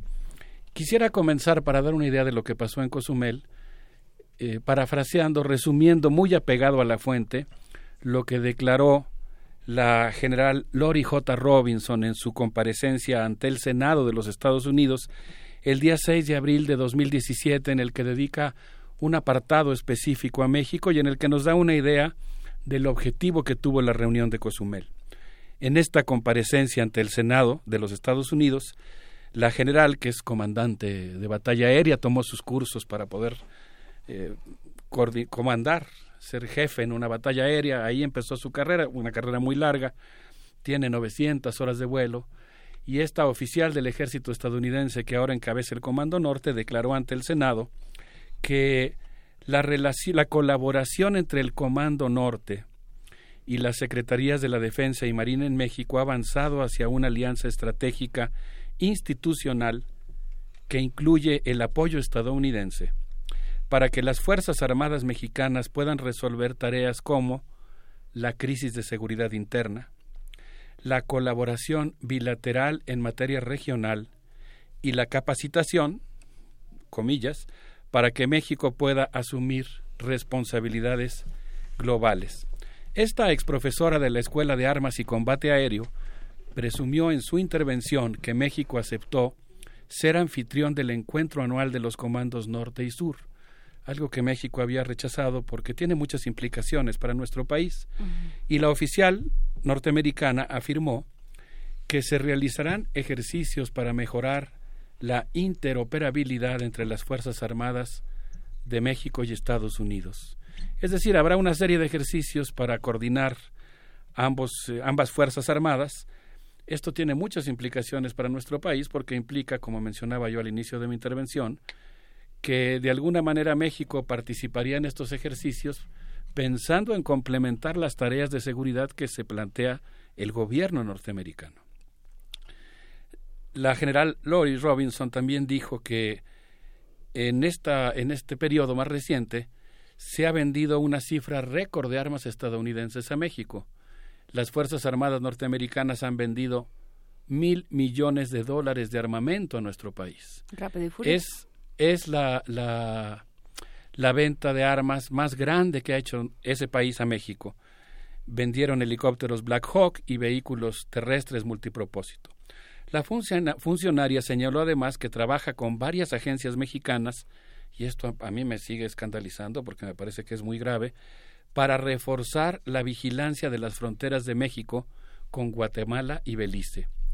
Y la general Robinson dijo específicamente que el maestro artillero, sargento César Hueso, es el responsable del destacamento del Teatro de Seguridad de las Fuerzas del Norte y ha aprovechado su amplia experiencia en áreas como la inteligencia naval, la enfermería militar, el reconocimiento con vehículos ligeros, para capacitar a ocho mil marinos mexicanos en habilidades de combate. La funcionaria terminó su intervención señalando que la cooperación militar entre México y Estados Unidos ha dado un salto cualitativo que ha permitido que México juegue un rol de liderazgo entre las Fuerzas Armadas de la región y concluyó diciendo Estamos ayudando para que tanto la Secretaría de la Defensa como la Secretaría de Marina se alisten para participar en las operaciones de paz de Naciones Unidas.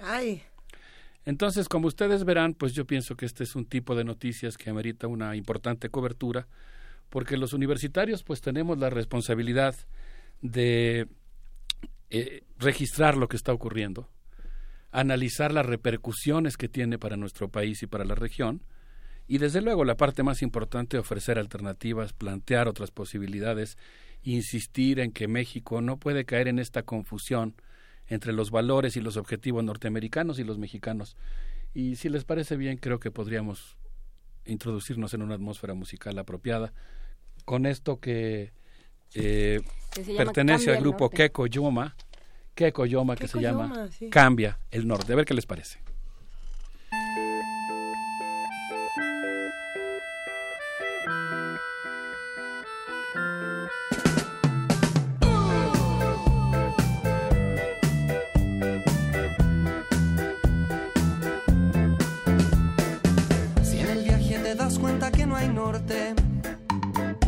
Que ese caos no te haga olvidar el sur. Y has tenido la suerte del horizonte. Caminar la vida requiere actitud. La virtud del paciente es mirar con calma. Cuando todo parece que va a explotar. Es el miedo a perder el que no se desarma. Lo insólito es ser para nunca estar.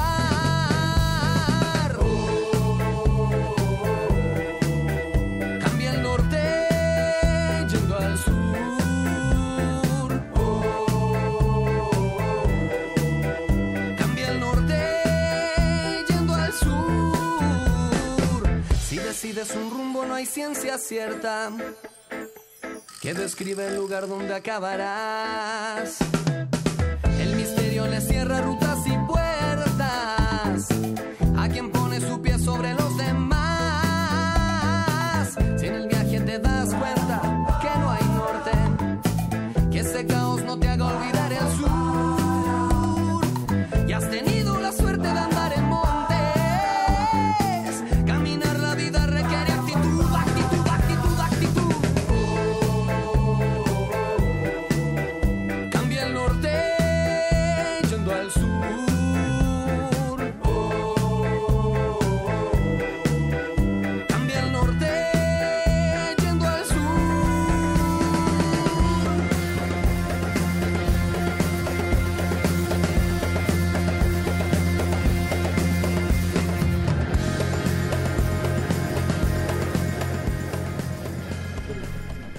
Buenísimo, querido Alberto Betancourt, esta, esta pieza musical que nos compartes. Pero fuera del aire estábamos todos con cara de, preocupación con esta, eh, con esta información y precisamente con estas frases de la general Robinson que, bueno, le dejan a uno eh, el pellejo un poco conflictuado. Claro, no, yo creo que es un motivo de una honda preocupación. Debo decir antes que la música que escuchamos está inspirada en un gran acontecimiento cultural ocurrido en nuestra ciudad y en nuestro país el fin de semana pasado, el Festival Olincan, cuyo espíritu de culturas en resistencia me parece que era justo evocar aquí en esta idea de mira al sur. Sí, yo creo que a, no- a nosotros nos corresponde, a los ciudadanos, a los ciudadanos de a pie, defender nuestra soberanía y hacerla valer y reconstruirla palmo a palmo, porque yo no veo que la clase política esté haciendo lo que le correspondería. Por ejemplo, yo pienso en el caso del canciller de México, Luis Videgaray, estuvo en esta reunión y a mí me, pues realmente me, me preocupa mucho cuando lo que veo es que ha adaptado todo un discurso, por ejemplo, para defender la renegociación del Tratado de Libre Comercio de América del Norte. Esa renegociación es una eh, mesa de, negociación propuesta y abierta por Estados Unidos. Y me parece muy poco afortunado que ahora él haya desarrollado toda una argumentación de por qué es importante esa negociación y nos diga que después de 20 años hemos aprendido mucho y es necesario actualizar el tratado. Eh, durante su participación en la conferencia celebrada en Washington, el canciller mexicano dijo algo que a mí me llamó mucho la atención porque planteó que México prefiere una negociación trilateral del Tratado de Libre Comercio en la que participen Canadá, Estados Unidos y México, pero que eventualmente puede haber algunos puntos que son solamente binacionales. Y se refirió específicamente al hecho, lo voy a citar, de que hay ciertos sectores mexicanos que tienen un estatus especial y eso es meramente bilateral entre México y Estados Unidos. Cierro la cita. Evidentemente se está refiriendo a lo que habíamos anunciado aquí, a incluir los energéticos y el petróleo dentro del Tratado de Libre Comercio para blindar la inversión extranjera en caso de que hubiera un cambio en las elecciones en el próximo año de 2018. Entonces, Pero eso está, o sea, eso ya está documentado. Pues lo que estoy documentando es que él dijo que hay estos sectores mexicanos que tienen un estatus especial en el Tratado de Libre Comercio, hasta donde yo eh, me consta, estoy seguro, que uno de los sectores que está en un estatus especial es el de los energéticos. Fue sí, una esta de las- conversación que mantuvimos, sostuvimos hace unas Así es, semanas, es que los energéticos están fuera del TLC. Eh, una de las cosas a las que obliga el TLC es a resolver las disputas comerciales en un tribunal eh, privado particular y México no aceptó que su petróleo, las disputas sobre su petróleo pudieran estar ahí. Entonces se va a quitar esta cláusula. Ese es, ese es la, el anuncio grave. ¿Qué, ¿Qué más ocurrió en la reunión de Washington? Por citar la otra reunión que transformó cualitativamente las relaciones entre México y Estados Unidos. Estuvo ahí presente, por ejemplo, John Kelly.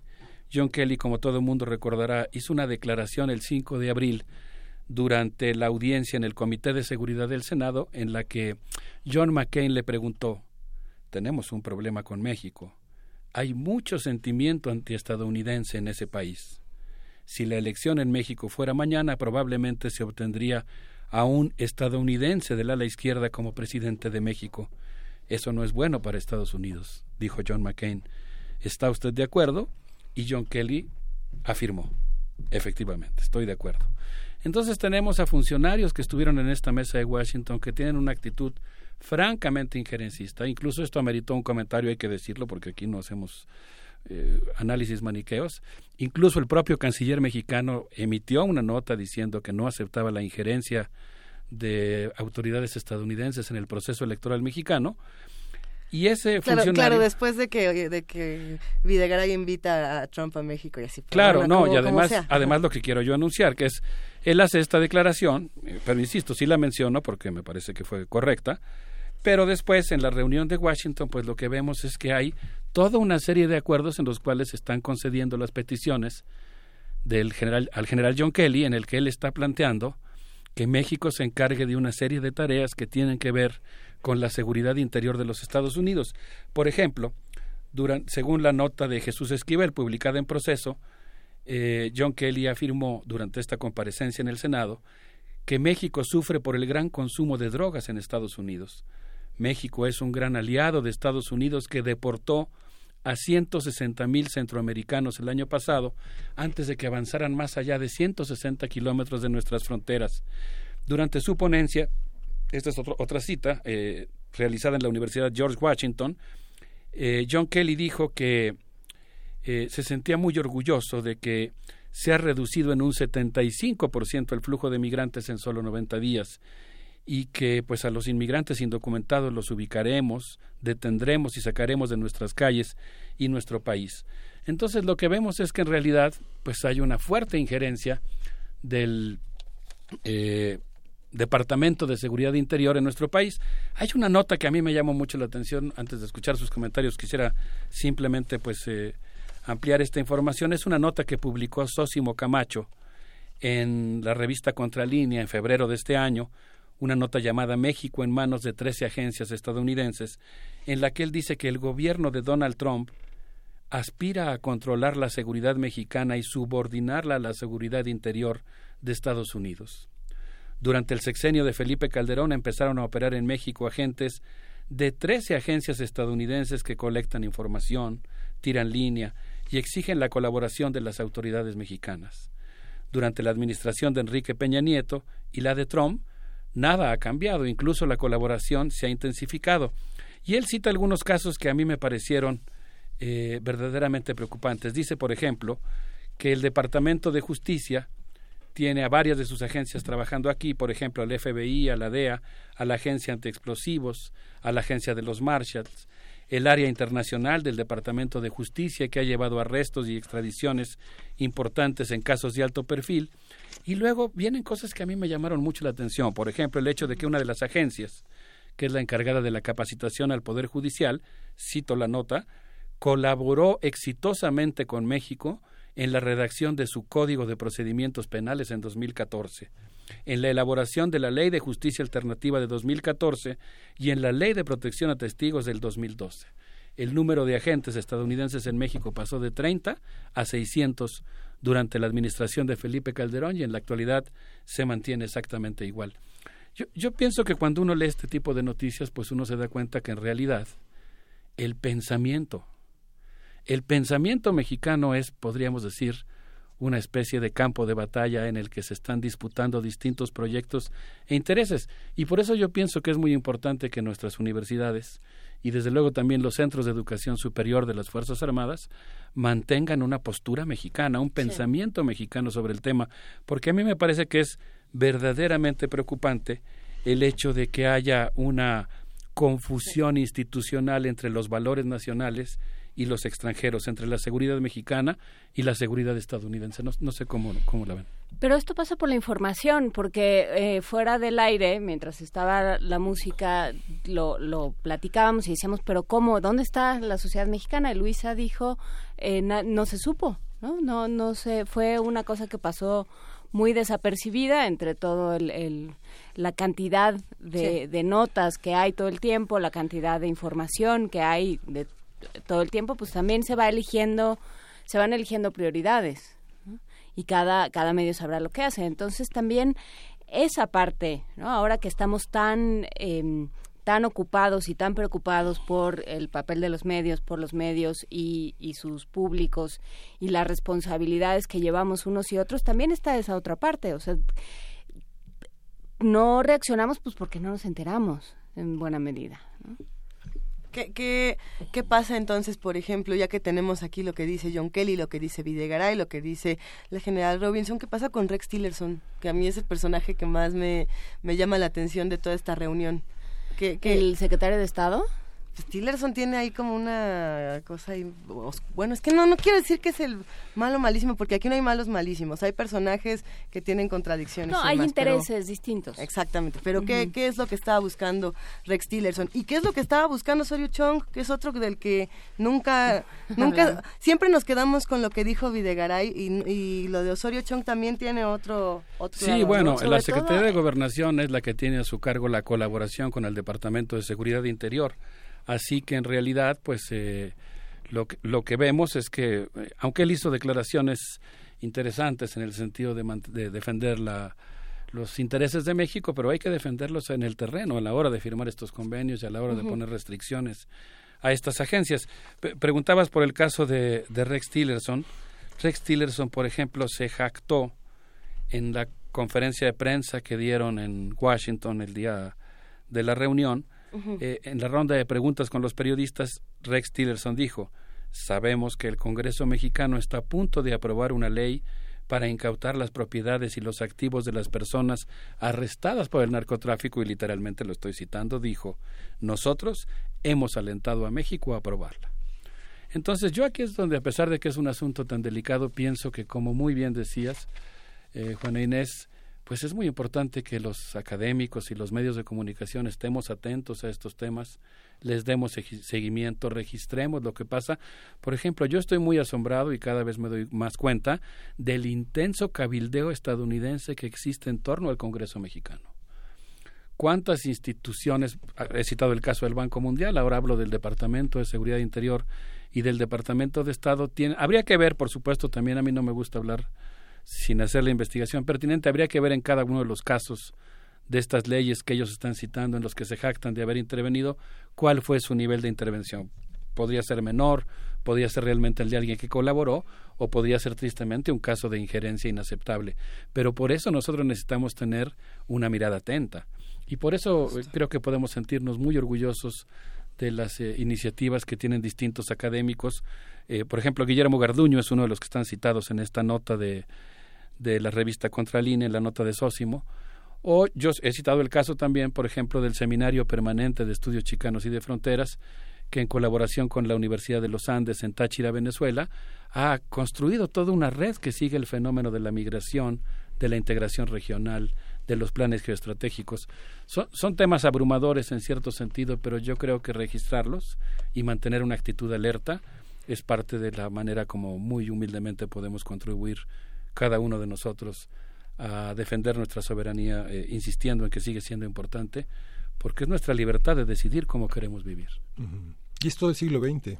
Todo el siglo XX ha estado así, esa injerencia y esa presencia, y está documentado este, con archivos ya abiertos a la luz. Este, Friedrich Katz, el gran libro clásico de eso, es, la muestra.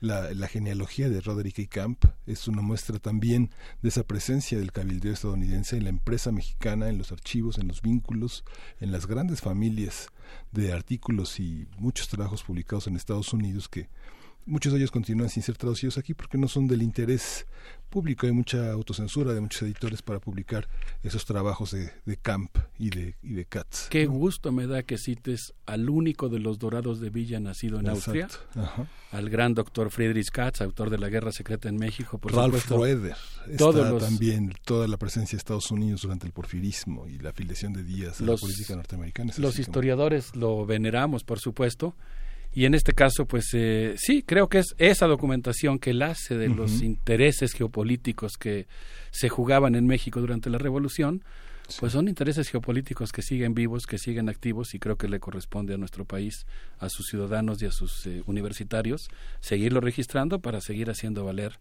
la voluntad popular. Y como yo creo que la voluntad popular tiene como epicentro los barrios bajos, como dice Mac Davis, que son el epicentro político de la sociedad, les propongo que nos despidamos con el poder del barrio, con esto que dice el poder ya está en la casa. O cualquier barrio que se que decida auto ser autogestivo, ¿no? Así es, vamos a defender Bajo desde ahí nuestra soberanía y vamos a ver si desde ahí podemos eh, empujar un poco el eje de la tierra mexicana y transformar nuestro país. Un abrazo para todos. Muchísimas gracias, Gracias. querido Alberto Betancourt. Con esta música nos despedimos.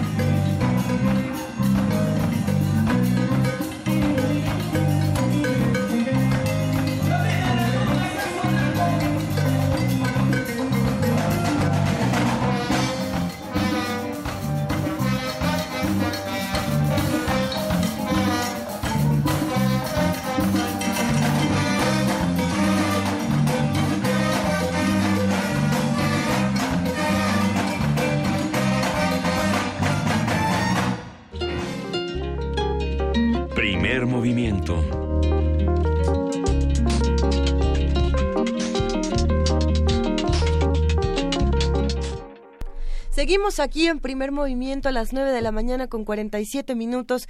Ah, sí, acaba de terminar precisamente Mundos Posibles del doctor Alberto Betancourt. Ustedes saben que es doctor en historia, profesor de la Facultad de Filosofía y Letras de la UNAM y coordinador del Observatorio del G20 de la misma facultad.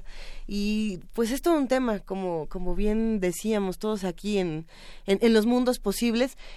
¿Qué responsabilidad, y ahí lo apuntabas Juan Inés, qué responsabilidad tienen los medios de leer noticias como estas y de interpretarlas o de reconfigurarlas para ver qué es, qué es lo que realmente está pasando detrás, ¿no? Que es una nota que, que pasó como, no digo que haya pasado por debajo, pero sí, sí bien le faltó bastante cobertura. O no, o no sé qué piensen. Pues sí, faltó bastante cobertura y normalmente los medios eh, tienen muchísimo cuidado, pies de plomos, así como se pensaba que el ejército y la Virgen de Guadalupe eran los temas prohibidos. Se sigue pensando, ¿no? Hay dos temas muy prohibidos, sí, pero hay más, ¿no? Hay más temas. Pues sí, los temas que no están prohibidos, por ejemplo, son los que ocurren. O, bueno, si decimos que están prohibidos es para que se acerquen más, ¿no? Como cuando prohíbes algo. Sí, es que están detrás demandas, este, auditorías. Eh, digo, la amenaza de las auditorías como un elemento este de, de, convencimiento a medios es un es un es todo un tema. A nosotros que nos auditen empobrecimiento inexplicable. Sí. Es lo único que, de, lo que nos pueden acusar. Y hablando del tema ¿no? coloquio de cervantistas. Ya está en la línea Cindy Pérez Ramírez. Cómo estás muy bien Juana Inés Luisa Miguel. Aquí nos encontramos todavía en el tercer día de este coloquio cervantino internacional.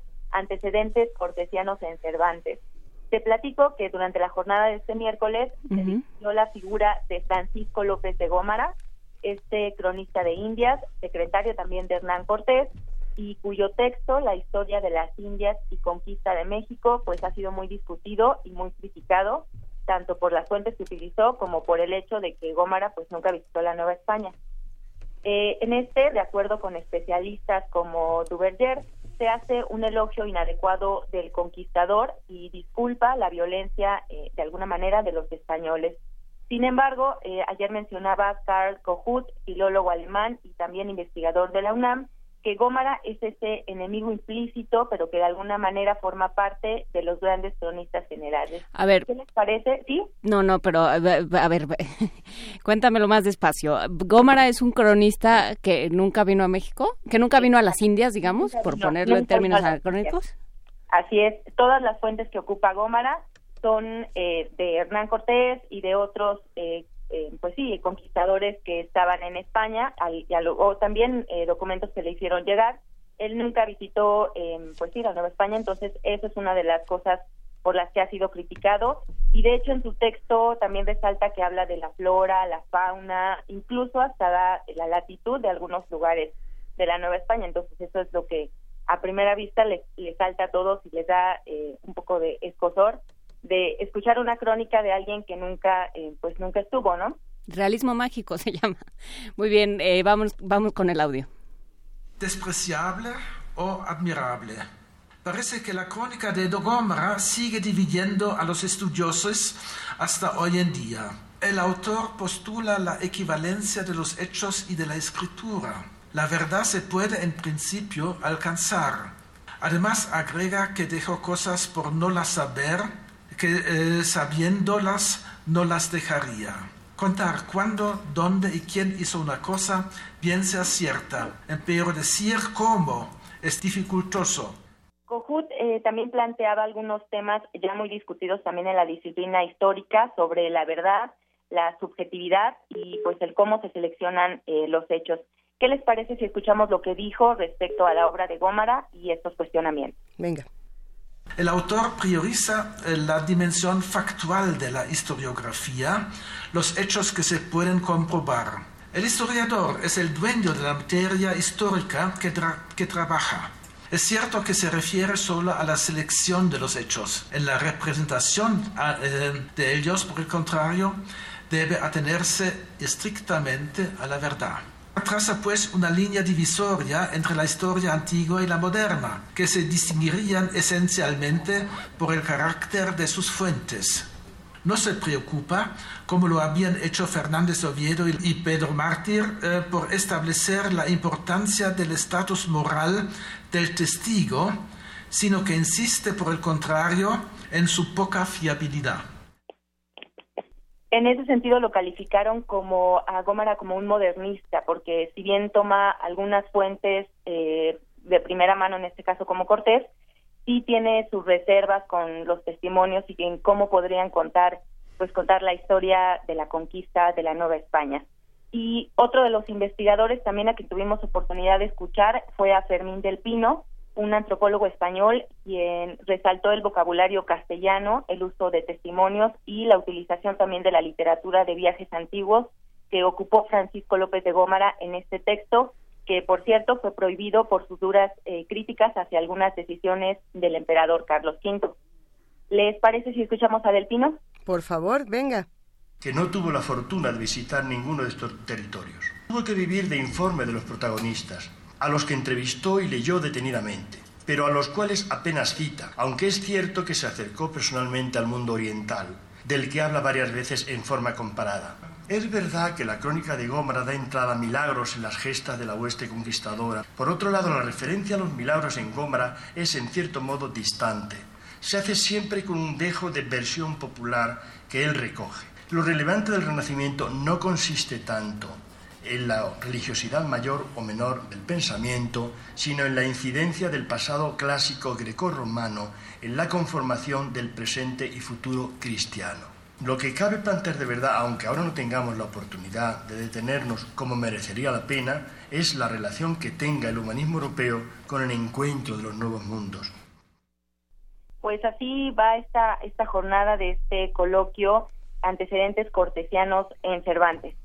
Creo que es, es interesante y lo que hemos estado platicando ayer y hoy, no sé qué nos traiga el día de hoy, eh, Cindy en términos de las conferencias y las diferentes discusiones, pero el, el carácter político de todos estos textos. No, no hay un texto que sea inocente, desde la novela Caballerías de, las, de la que hablaba Axayácatl Campos ayer, hasta eh, esto que hablan de los eh, de la relación que tienen los textos y la forma de encuadrar la, la, conquista de la Nueva España con la figura de Carlos V es enormemente importante también para configurar un, un cierto clima político en la España de esa época.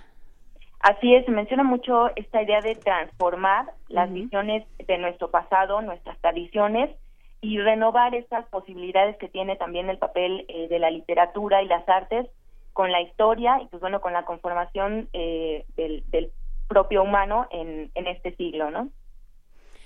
Pues sí, sí, los seres humanos se fueron, se fueron armando desde y se fueron entendiendo en, en América y Europa de, de, diferentes maneras y una parte importante fueron los cronistas. Pues, eh, ¿qué va a suceder el día de hoy en este coloquio cervantino, Cindy? Pues hoy vamos a tener la presencia de la investigadora Valeria Añón, que hablará de los archivos de Hernán Cortés y la polémica nuevamente que existe en torno a él. Hoy será otra vez Hernán Cortés. ¿Y nos van a volver a decir que era Bernal, como, como dice Duverger? Pues hay polémica todavía. No hay unos investigadores que están cercanos a esa idea y otros que están refutándola. Hoy vamos a, a, a ver quién, quién se acerca a Duverger y quién se va alejando. Veremos veremos en qué va. Qué, qué bueno que los cervantistas se, se, acaloran de esta manera. Es bonito. Muchísimas gracias, Cindy. Ya nos irás contando mañana.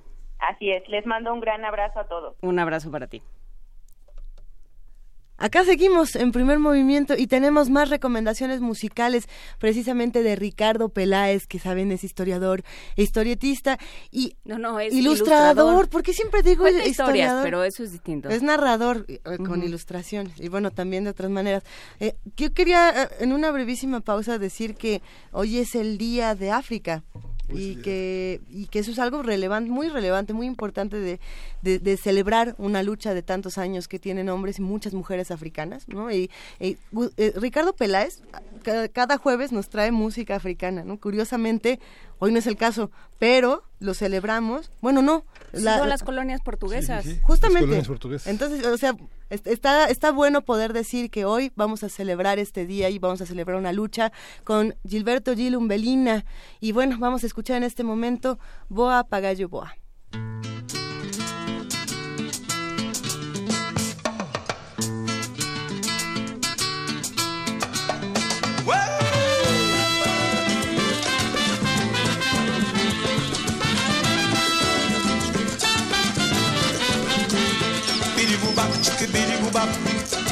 biribubá, tchica biribubá, biribubá, tchica biribubá. Voa, papagaio, voa.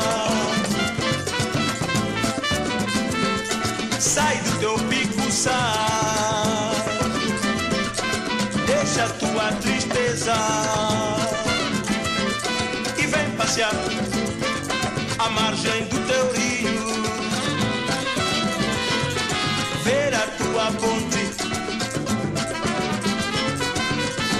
Ressuscitada que por baixo cantam lavando. La la la la la la la la la la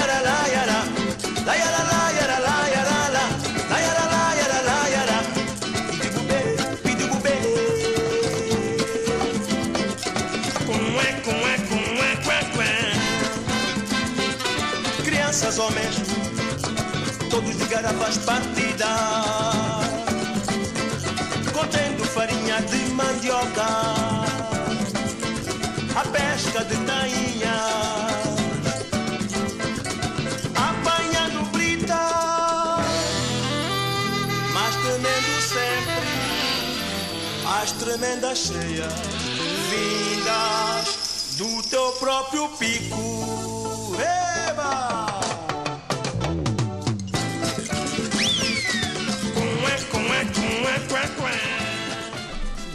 Son las 9 de la mañana con 58 minutos y todavía no nos vamos porque tenemos que contarles algo que va a pasar el día de hoy. Muchas cosas que... ¡Ay! Hola.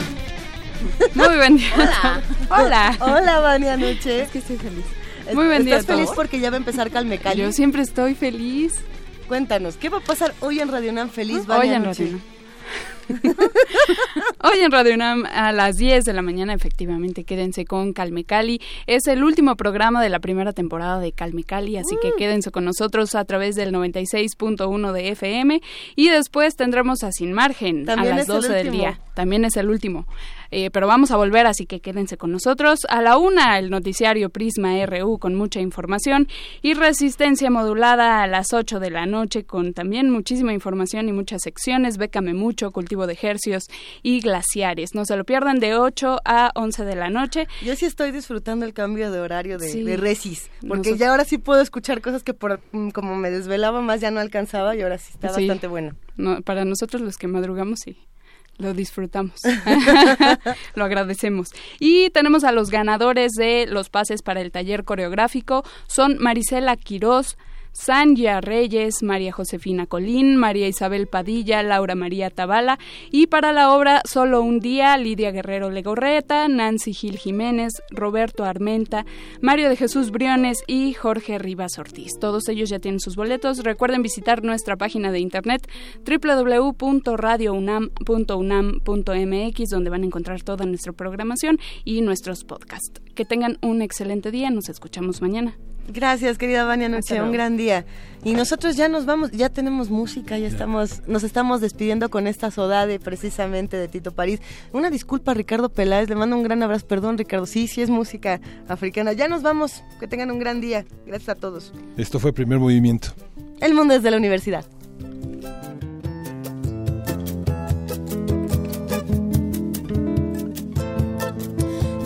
Mostrava esse caminho longe? Quem que mostrava esse caminho longe? Esse caminho passando me. Quem mostrava esse caminho longe? Quem que mostrava esse caminho longe? Caminho passando me. Saudade, saudade, saudade,